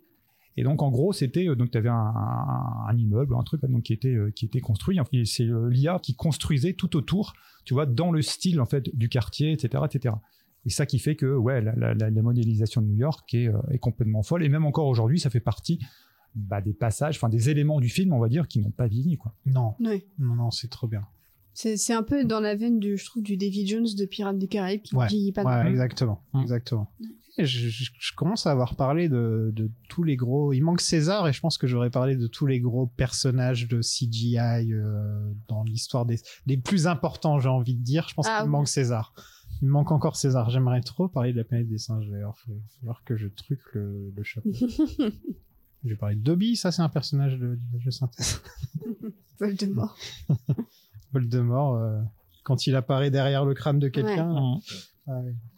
J'ai juste noté, vas-y, c'est trop triste, pourquoi on peut pas être gentil avec le gros singe? Ça fait trois films que je me tape où on n'est pas gentil avec le gros singe. J'en ai marre, j'en ai marre. Laissez le gros singe genre tranquille, ça suffit maintenant. En plus, ça me donne le vertige un petit peu. Ah bah c'est vertigineux, je trouve que tu ressens bien le vide et le fait que si elle tombe, elle crève de, Ah, mais- de très haut. hein. Ouais, non, c'est c'est crase, C'est vraiment, vraiment, vraiment. euh, en plus, c'était l'époque où l'Empire State Building était de loin l'immeuble le plus Le grand. plus tu grand, vois. De nos jours, il, est- voilà, il est dans la, il passe dans Mm. la foule, quoi. Alors que à l'époque, tu, tu ressens. D'ailleurs, c'est très beau quand tu vois les plans de New York au début du film euh, de, de loin. Tu vois à quel point le, le- la skyline a évolué par rapport à, à l'époque. Ouais. Mais en, en 100 ans, c'est un truc de, de fou le nombre d'immeubles qu'il y a eu en plus, quoi. Ouais. Enfin, 90 ans. pardon. Et il me semble d'ailleurs que euh, en- il avait fait des repérages en allant au, au véritable, enfin il donc Jackson et puis euh, toute son équipe avec euh, Naomi Watts aussi. Et ils avaient fait des, des, repérages euh, en allant notamment tout en haut, alors vraiment tout en haut en fait de l'Empire State Building. Et c'est rigolo parce que euh, il, a, il, il leur avait fait monter en fait vraiment vraiment tout en haut, hein, où il y a une antenne, euh, une antenne radio, un truc comme ça, je sais plus quoi. Et c'était Jackson en fait qui racontait que bah, il avait filmé, en plus il avait une petite caméra où il avait tout filmé, et il disait que donc il était monté et il disait bon, je suis pas resté longtemps parce que là en fait au bout de quelques secondes j'ai vu que euh, le zoom de ma caméra fonctionnait tout seul. Donc en fait il bougeait tout seul et il s'est dit bordel si ça influe donc les ondes qui si ça influe en fait sur ma caméra j'ose même pas imaginer ce que ça ce que ça donne ce que ça fait sur mon corps il est vite redescendu et c'est rigolo parce que tu vois aussi Naomi, euh, Watts en fait, donc qui monte etc et, euh, et, et la modélisation en fait donc de même enfin de l'intérieur c'est la petite échelle, sais, quand, quand tu la vas monter, c'est vraiment ultra fidèle à, euh, bah, au véritable Empire State Building. Quoi. Je crois que j'ai ra- raconté l'anecdote déjà euh, où j'avais dit que j'étais allé à l'Empire State Building quand j'avais quoi 20 21 ans et il y avait un mec déguisé en King Kong qui, qui, qui attendait euh, Cool. quand, on, quand on faisait la queue il y avait un mec déguisé en King Kong qui passait comme ça et euh, quand je suis allé tout en haut de l'Empire State Building je n'avais jamais eu de vertige de toute ma vie et j'ai eu du vertige et depuis j'ai le vertige ça a déclenché en moi Un vertige. un vertige. Et ça, sans, sans déconner, depuis, dès que je suis dans un, quelquefois, même si je me mets trop près du rebord ou de mon balcon, je vais me sentir mal. Et ça, ça a été déclenché par l'Empire State Building, par le concept du fait qu'en taxis sont minuscules. Alors qu'il y a deux secondes, ils étaient taille normale. oui, et puis le fait que les immeubles ils bougent, ils tanguent un petit peu, c'est encore pire maintenant. Les nouveaux immeubles qu'ils ont construits à côté de Central Park, qui sont tout longs et tout fins, bah, il paraît que quand t'es tout en haut, ça tangue. Tous les immeubles qu'on voit dans Succession là, Oui, oui. tu vois, Bah, même dans le générique, tu vois qu'il tangue un peu. hein. ouais, c'est c'est c'est non pour moi. Euh, les immeubles, je dis non maintenant. Euh, surtout celui que j'ai derrière moi, j'en ai marre de le voir. Ça fait dix ans que j'habite. Ça fait dix ans que j'habite ici. C'est notre Empire State Building à nous. Exactement. La magnifique tour Montparnasse. Enfin bref, devinez quoi? Euh, C'est la belle qui a tué la bête. Moi, je trouve ça horrible de dire ça. C'est un peu réducteur. C'est c'est réducteur, ça fait culpabiliser à la pauvre belle euh, qui ne voulait que rien de mal n'arrive à la bête. Et je, je suis pas d'accord avec ça. C'est plus le concept. Que genre il est tombé amoureux et du coup c'est ce qui plus l'amour qui l'a tué. Oui. Voilà, c'est plus ça qu'ils veulent dire. Mais en plus, en plus l'ironie de la situation, c'est que c'est quand même Karl, c'est à cause de lui, effectivement, Oui. en fait, que Kong est mort, en fait, qu'il le dit, quoi, tu vois. Oui, c'est ça. Et moi, ça devait me- pas être Carl à l'origine, ça devait être Frey Ray, l'actrice qui joue euh, Elle est Anne. décédée, non et elle est Ouais, décédée, décédée juste avant, ouais, juste Mm. avant. Mais c'est elle qui devait dire la phrase. Ça aurait été génial, je pense, d'avoir elle. Ça, ça change, car- ça change carrément le sens du film. Bah, euh, en fait, dans, dans celui 1933, c'est Carl aussi qui dit ça. Donc euh, c'est, ils se sont dit bon, on va faire la même quoi. J'aimerais ce soir vous conter une étrange histoire. Celle de notre aventure, au cours de laquelle 17 des nôtres connurent une mort atroce. C'est en faisant la chasse à une bête terrifiante que ces braves périrent. Une monstrueuse aberration de la nature. Mais même la pire des brutes peut être apprivoisée. Oui, mesdames et messieurs, comme vous allez le voir, la bête n'était pas de taille face au charme d'une demoiselle. Qu'est-ce que vous avez pensé de ce petit King Kong de Peter Jackson? Ah, c'est un bon film. C'est un bon film. Merci. Voilà. bah, disons que c'est vraiment euh, le Jackson avec son coffre à jouer euh, par excellence. Après, de temps en temps, j'aurais voulu parfois qu'il se décale un petit peu de l'original pour proposer un truc un peu plus personnel. Il est peut-être euh, justement euh, jusqu'à la réplique prononcée par le même personnage, les mêmes scènes et tout ça. Même si tu refais un remake, parfois ça n'empêche pas que tu, peux inventer des nouvelles situations. euh, et c'est peut-être ça en fait qui, qui me manque un peu à ce film-là, c'est que c'est un, un décalque dans les années 2000 d'un très bon film de 1930. Mais après, ça reste quand même euh, vraiment un super blockbuster qui je trouve tient encore très bien euh, la route et, euh, et qui offre un, un super personnage anti-circus. C'est déjà pas mal. Je trouve que justement, ça fait, ça veut dire beaucoup sur King Kong que tu peux prendre un film de 1933 et quasiment ne pas y toucher à part l'étirer et le mettre en 2005 et ça fonctionne encore. En fait, ça veut dire que l'original, il est quand même vachement bien. Bah, c'est un testament à la qualité de l'original. L'original est quand même super bien pour que tu prennes plus ou moins le même film, tu l'étires et tu le mets avec des effets spéciaux de nos jours. Et ça, c'est c'est un des meilleurs films que de Peter Jackson. Je vais le dire tout de suite. hein, pour moi, c'est un des meilleurs films de Jackson. C'est euh, c'est dans son top 5. je me mouille pas trop. oui, C'est dans ouais, son oui. top 5. C'est au moins dans son top 5. Non, non, mais en fait, c'est- complètement ça. Et tu vois, euh, euh, je, je- je me faisais la réflexion encore derrièrement que, euh, après, c'est parce que j'ai- j'ai- j'aime beaucoup ce film. Enfin, moi, c'est mon préféré aussi euh, de Jackson, même s'il y a beaucoup de films en fait, de Jackson que j'aime beaucoup, notamment Phantom, Phantom contre. Enfin, J'adore ce film-là. Mais bref, Créature, Créature Céleste, j'ai adoré. Créature Céleste aussi, ouais. Mais, mais encore aujourd'hui, tu vois, en- si tu prends, parce qu'en fait, il officie, c'est, c'est, un peu une sorte d'ovni, tu vois. En fait, c'est, un film d'aventure, c'est un film d'action, c'est un film, euh, c'est, bah, c'est un film d'amour, simplement. Donc, tu vois, t'as, as tous les genres. Aujourd'hui, tu vois, j'étais en train de me dire, tiens, qu'est-ce qui s'en rapproche le plus? Tu vois, j'ai encore, tu vois, j'avais en, tête les Jurassic Park, mais les Jurassic Park, en fait, c'est, pas du Jumanji, bien sûr. Jumanji. Ah ouais. Tous les films de The Rock, oui. Bah Rampage, voilà, c'est Rampage. le- voilà, Rampage, ouais, ouais. Non, mais c'est vrai, c'est vrai. Non, mais le fait est que, euh, enfin, le, le, le- c'est ce que tu dis. Déjà de base, en film de 33, il était vraiment, enfin, en avance sur son temps. Je sais pas si on peut dire ça comme ça, mais tu vois, il était, euh, la construction du film était, était quand même assez folle. Donc, en 2005, bah, tu te dis, avec la, technologie de l'époque, euh, bah, il avait remis, en fait, tu vois, au, goût du jour cette histoire qui datait de, de quand même pas euh, quelques années. Et encore aujourd'hui, tu vois, le film, en fait, a très très bien vieilli. Et je trouve qu'il a trouvé, il a mis le curseur, même si, comme on disait, tu vois, euh, c'est son film préféré. Enfin, il le dit, j'ai envie de le croire. pour le coup, parce que bon, quand à 10 ans, 11 ans, effectivement, tu reproduis euh, en stop motion of King Kong, tu reproduis en fait le haut de l'Empire State Building. Je pense qu'effectivement, euh, tu as une, une vraie passion pour ce film-là, et donc c'est bah, c'est un c'est un film passion, film en fait de bah, de, de, de Jackson pour King Kong, et puis après derrière, en fait, il est tellement généreux que enfin c'est c'est ça force le respect quoi. Moi, je filmais des, je, je, je refaisais Matrix quand j'étais ado. Est-ce que ça veut dire qu'un jour je ferai Matrix 5 Bah sans doute. Ouais Sans doute.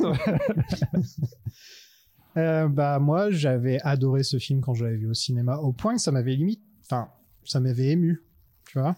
C'était ce genre de film où quand je suis Ah, c'est sorti j'avais la, la, la petite larme je dis j'avais jamais vu le l'original je ne savais pas qu'il y avait cette magnifique phrase pour résumer tout le film à la fin tu vois Mm. quand tu mets une phrase comme ça pour résumer tout le film à la fin tu es obligé de chialer quoi c'est une c'est une phrase qui s'écrit toute seule mais qui en même temps il fallait l'écrire à l'origine je sais pas si c'est c'est Oui, oui. ça a du sens ce que je suis en train de dire Fallait l'inventer. voilà, c'est une, c'est une phrase que tu as l'impression d'avoir toujours entendue toute ta vie, mais il fallait quand même l'entendre la première fois. Quoi. Presque tout est parfait dans la version ciné, pour moi. Peut-être la scène des insectes qui est un peu trop longue, je vais pas te mentir. Et en fait, je trouve qu'elle se complaît trop, justement, dans le gore. Pour moi, c'est vraiment la scène de la complaisance par excellence, alors que tout le reste euh, est assez bien dosé. euh. Mais qui renvoie aussi un peu au cinéma de Jackson, parce qu'il aime Oui. faire en fait à ses débuts, donc euh, elle, a Jack- du, elle a du sens. Jack est un Ça problème, on, en a parlé, Jack est pas vraiment génial, mais en même temps, tu sens, tu sens que l'amour de l'amour de Jackson est carrément dans le rôle du, du réalisateur et de son actrice. hein, c'est vraiment ce qui l'intéresse, c'est ça. Quoi. Le scénariste, il s'en fout. Voilà, on en a rien à foutre du scénariste. d'accord. Et, euh, par contre, ouais, la, la version longue euh, m'a, par moments euh, limite choqué euh, parce que je me disais pourquoi ce film n'a pas besoin d'une version longue. Enfin, on n'est pas en train de parler du Seigneur des Anneaux, on n'est pas en train de. Il y a des films, ils font la durée qu'ils font et voilà, t'as filmé plus de trucs, bah tu les mets en, en scène coupée dans le, dans le DVD quoi. Tu, tu les, t'es pas obligé de refaire encore tous ces films maintenant ils vont avoir une version longue. Il va te faire une version longue de créatures célestes où tu vas apprendre euh, qu'elles sont elles se sont évadées de prison. non mais excuse-moi, je sais que tu as beaucoup aimé la version longue, mais Mhm. je, je trouvais là euh, quand j'étais à la moitié du film, j'ai une phrase qui m'est venue dans la tête, je fais pourquoi j'ai pas cliqué sur theatrical version pourquoi j'ai pourquoi il faut que je sois un complétiste il faut que je fasse tout à fond et donc je me suis dit je vais regarder la version longue et je l'ai je l'ai regretté donc je vous conseille pas la version longue. Par contre le- la, la version la version ciné c'est ah, enfin moi j'adore j'adore. Je dirais pas que c'est aussi bien que celui de 1933 ça se compare pas c'est des choses c'est- tellement Ah, c'est des époques ouais, c'est très compliqué à comparer. Les deux sont importants euh, dans leur utilisation des effets spéciaux dans, le- dans le- je veux dire ce que Serkis a fait est aussi important que ce qu'ils enfin non peut-être pas aussi important mais c'est Oh, c'est pas même. mal Moi, non mais il y a eu Gollum sans- avant je veux dire il y a eu Ouais, Gollum mais avant sans King Kong, t'aurais pas eu César, je pense. c'est possible ouais c'est possible et donc voilà un film sympathique Plus en l'air. Merci beaucoup à vous deux d'être venus euh, dans la merci. chaleur et merci à surtout toi. qu'on a mis euh, une demi-heure, trois quarts d'heure avant de lancer l'épisode. Donc merci beaucoup d'être venus. On peut vous retrouver où? Toi, toujours euh, les Money Adaptation Club quand ça reviendra. Quand ça reviendra, euh, quand j'aurai résolu mes soucis techniques. Voilà, quand Et elle aura de la temps en fibre. temps, euh, je suis chez First Print. On avait fait quoi ensemble euh, sur Patreon? On avait fait one, euh, les 8 salopards. Les 8 salopards et t'avais une des pires collections que de l'histoire. Oui, Donc, bah. j'espère que j'espère que ce sera réglé. j'espère que ce sera réglé la prochaine fois. Beaucoup de gens me l'ont dit, et voilà. Toi, on peut te retrouver où? Euh, pff, principalement sur Twitter, j'ai un petit blog aussi, euh, yansolo.fr, où euh, j'écris parfois quand j'ai un peu de temps, donc c'est-à-dire un ou deux articles par mois. T'as dit quoi, Yann Solo? Solo.fr. Ok, Yann. T'as- faut que t'appuies, en Yann, fait. Yann, Yann Solo. Yann, Yann, Yann, c'est bon. Non, ça Yann, passe, ça passe. C'est Yann, c'est Yann. C'est pas Anne, c'est pas Anne. Je suis désolé, c'est le nom de mon blog. Merci beaucoup à vous deux. Merci, Merci. Les avions n'y sont pour rien. C'est la belle qui a tué la bête. Merci beaucoup d'avoir suivi cet épisode sur le King Kong de Peter Jackson. Et vous, c'est quoi votre King Kong préféré d'ailleurs? N'hésitez pas à nous envoyer un message sur Atlasagapod sur Twitter, si ou même euh, dans les messages sur Spotify. N'hésitez pas à nous dire. euh, N'hésitez pas à me dire quelle est votre saga préférée, euh, qu'est-ce que vous pensez de King Kong, est-ce que vous avez aimé les épisodes sur Twilight, ce genre de choses. Je voulais aussi remercier les plus grands participants du Patreon. Yann Marcel, Donkey Vincent, Selim César, Funky Ced, Didi Romain, Curious Renato, Pierre Rafiki, Dixie Océane, Monsieur Tini, Tiny Lizzy, Michel Abou, Roi Louis, Julien Mojojojo, Lobagoku, Dylan Jacques le Singe, Franck Grod, Damien Joyang, Seb Bubbles, Claire Zayus, Aurélien Chita, Alexis Koba, l'armée des douze Elvire, Pascal Cornelius, Alex Babouche, Cranky Jérém, Sarah Zira, Célis Maurice, Jonathan Lanky, Célim Cranky et Lorraine. Je t'ai pas trouvé de nom pour l'instant. Je suis désolé, je suis à court de noms de singes et ça fait beaucoup de gens à trouver des noms de singes. Et merci aussi bien sûr à Mehdi, Béa et Barbara, les singes volants du magicien d'Oz et King Gérard Kong. Si vous voulez les rejoindre, c'est sur patreon.com slash plan séquence. Patreon, ça vous permet de m'aider financièrement et moi en échange, je vous propose plein d'épisodes bonus. Il y en a vraiment, vraiment beaucoup. Euh, D'ailleurs, si vous voulez, il y a une liste sur Twitter où vous pouvez retrouver tous les épisodes bonus que j'ai fait. Faudrait que je les compte, un de ces quatre, mais il y en a vraiment beaucoup. Il y en a un ou deux par saga à chaque fois. Et là, pour la saga King Kong, le, comme vous l'avez entendu, les gens avaient choisi Rampage. Donc j'ai fait un épisode sur Rampage avec Martin Gamera et c'était très sympa. En même temps, on va reprendre les séries télé. J'ai fait un épisode de mon podcast perso sur l'histoire d'HBO. Euh, ça pourrait peut-être vous intéresser si vous êtes sériephile. Et si vous n'avez pas le sou, eh ben, n'hésitez pas à mettre 5 étoiles sur Apple Podcast ou sur Spotify. Un petit message aussi si vous voulez être sympa. Dans le prochain épisode, je vous parlerai de Skull Island. À la prochaine tout le monde.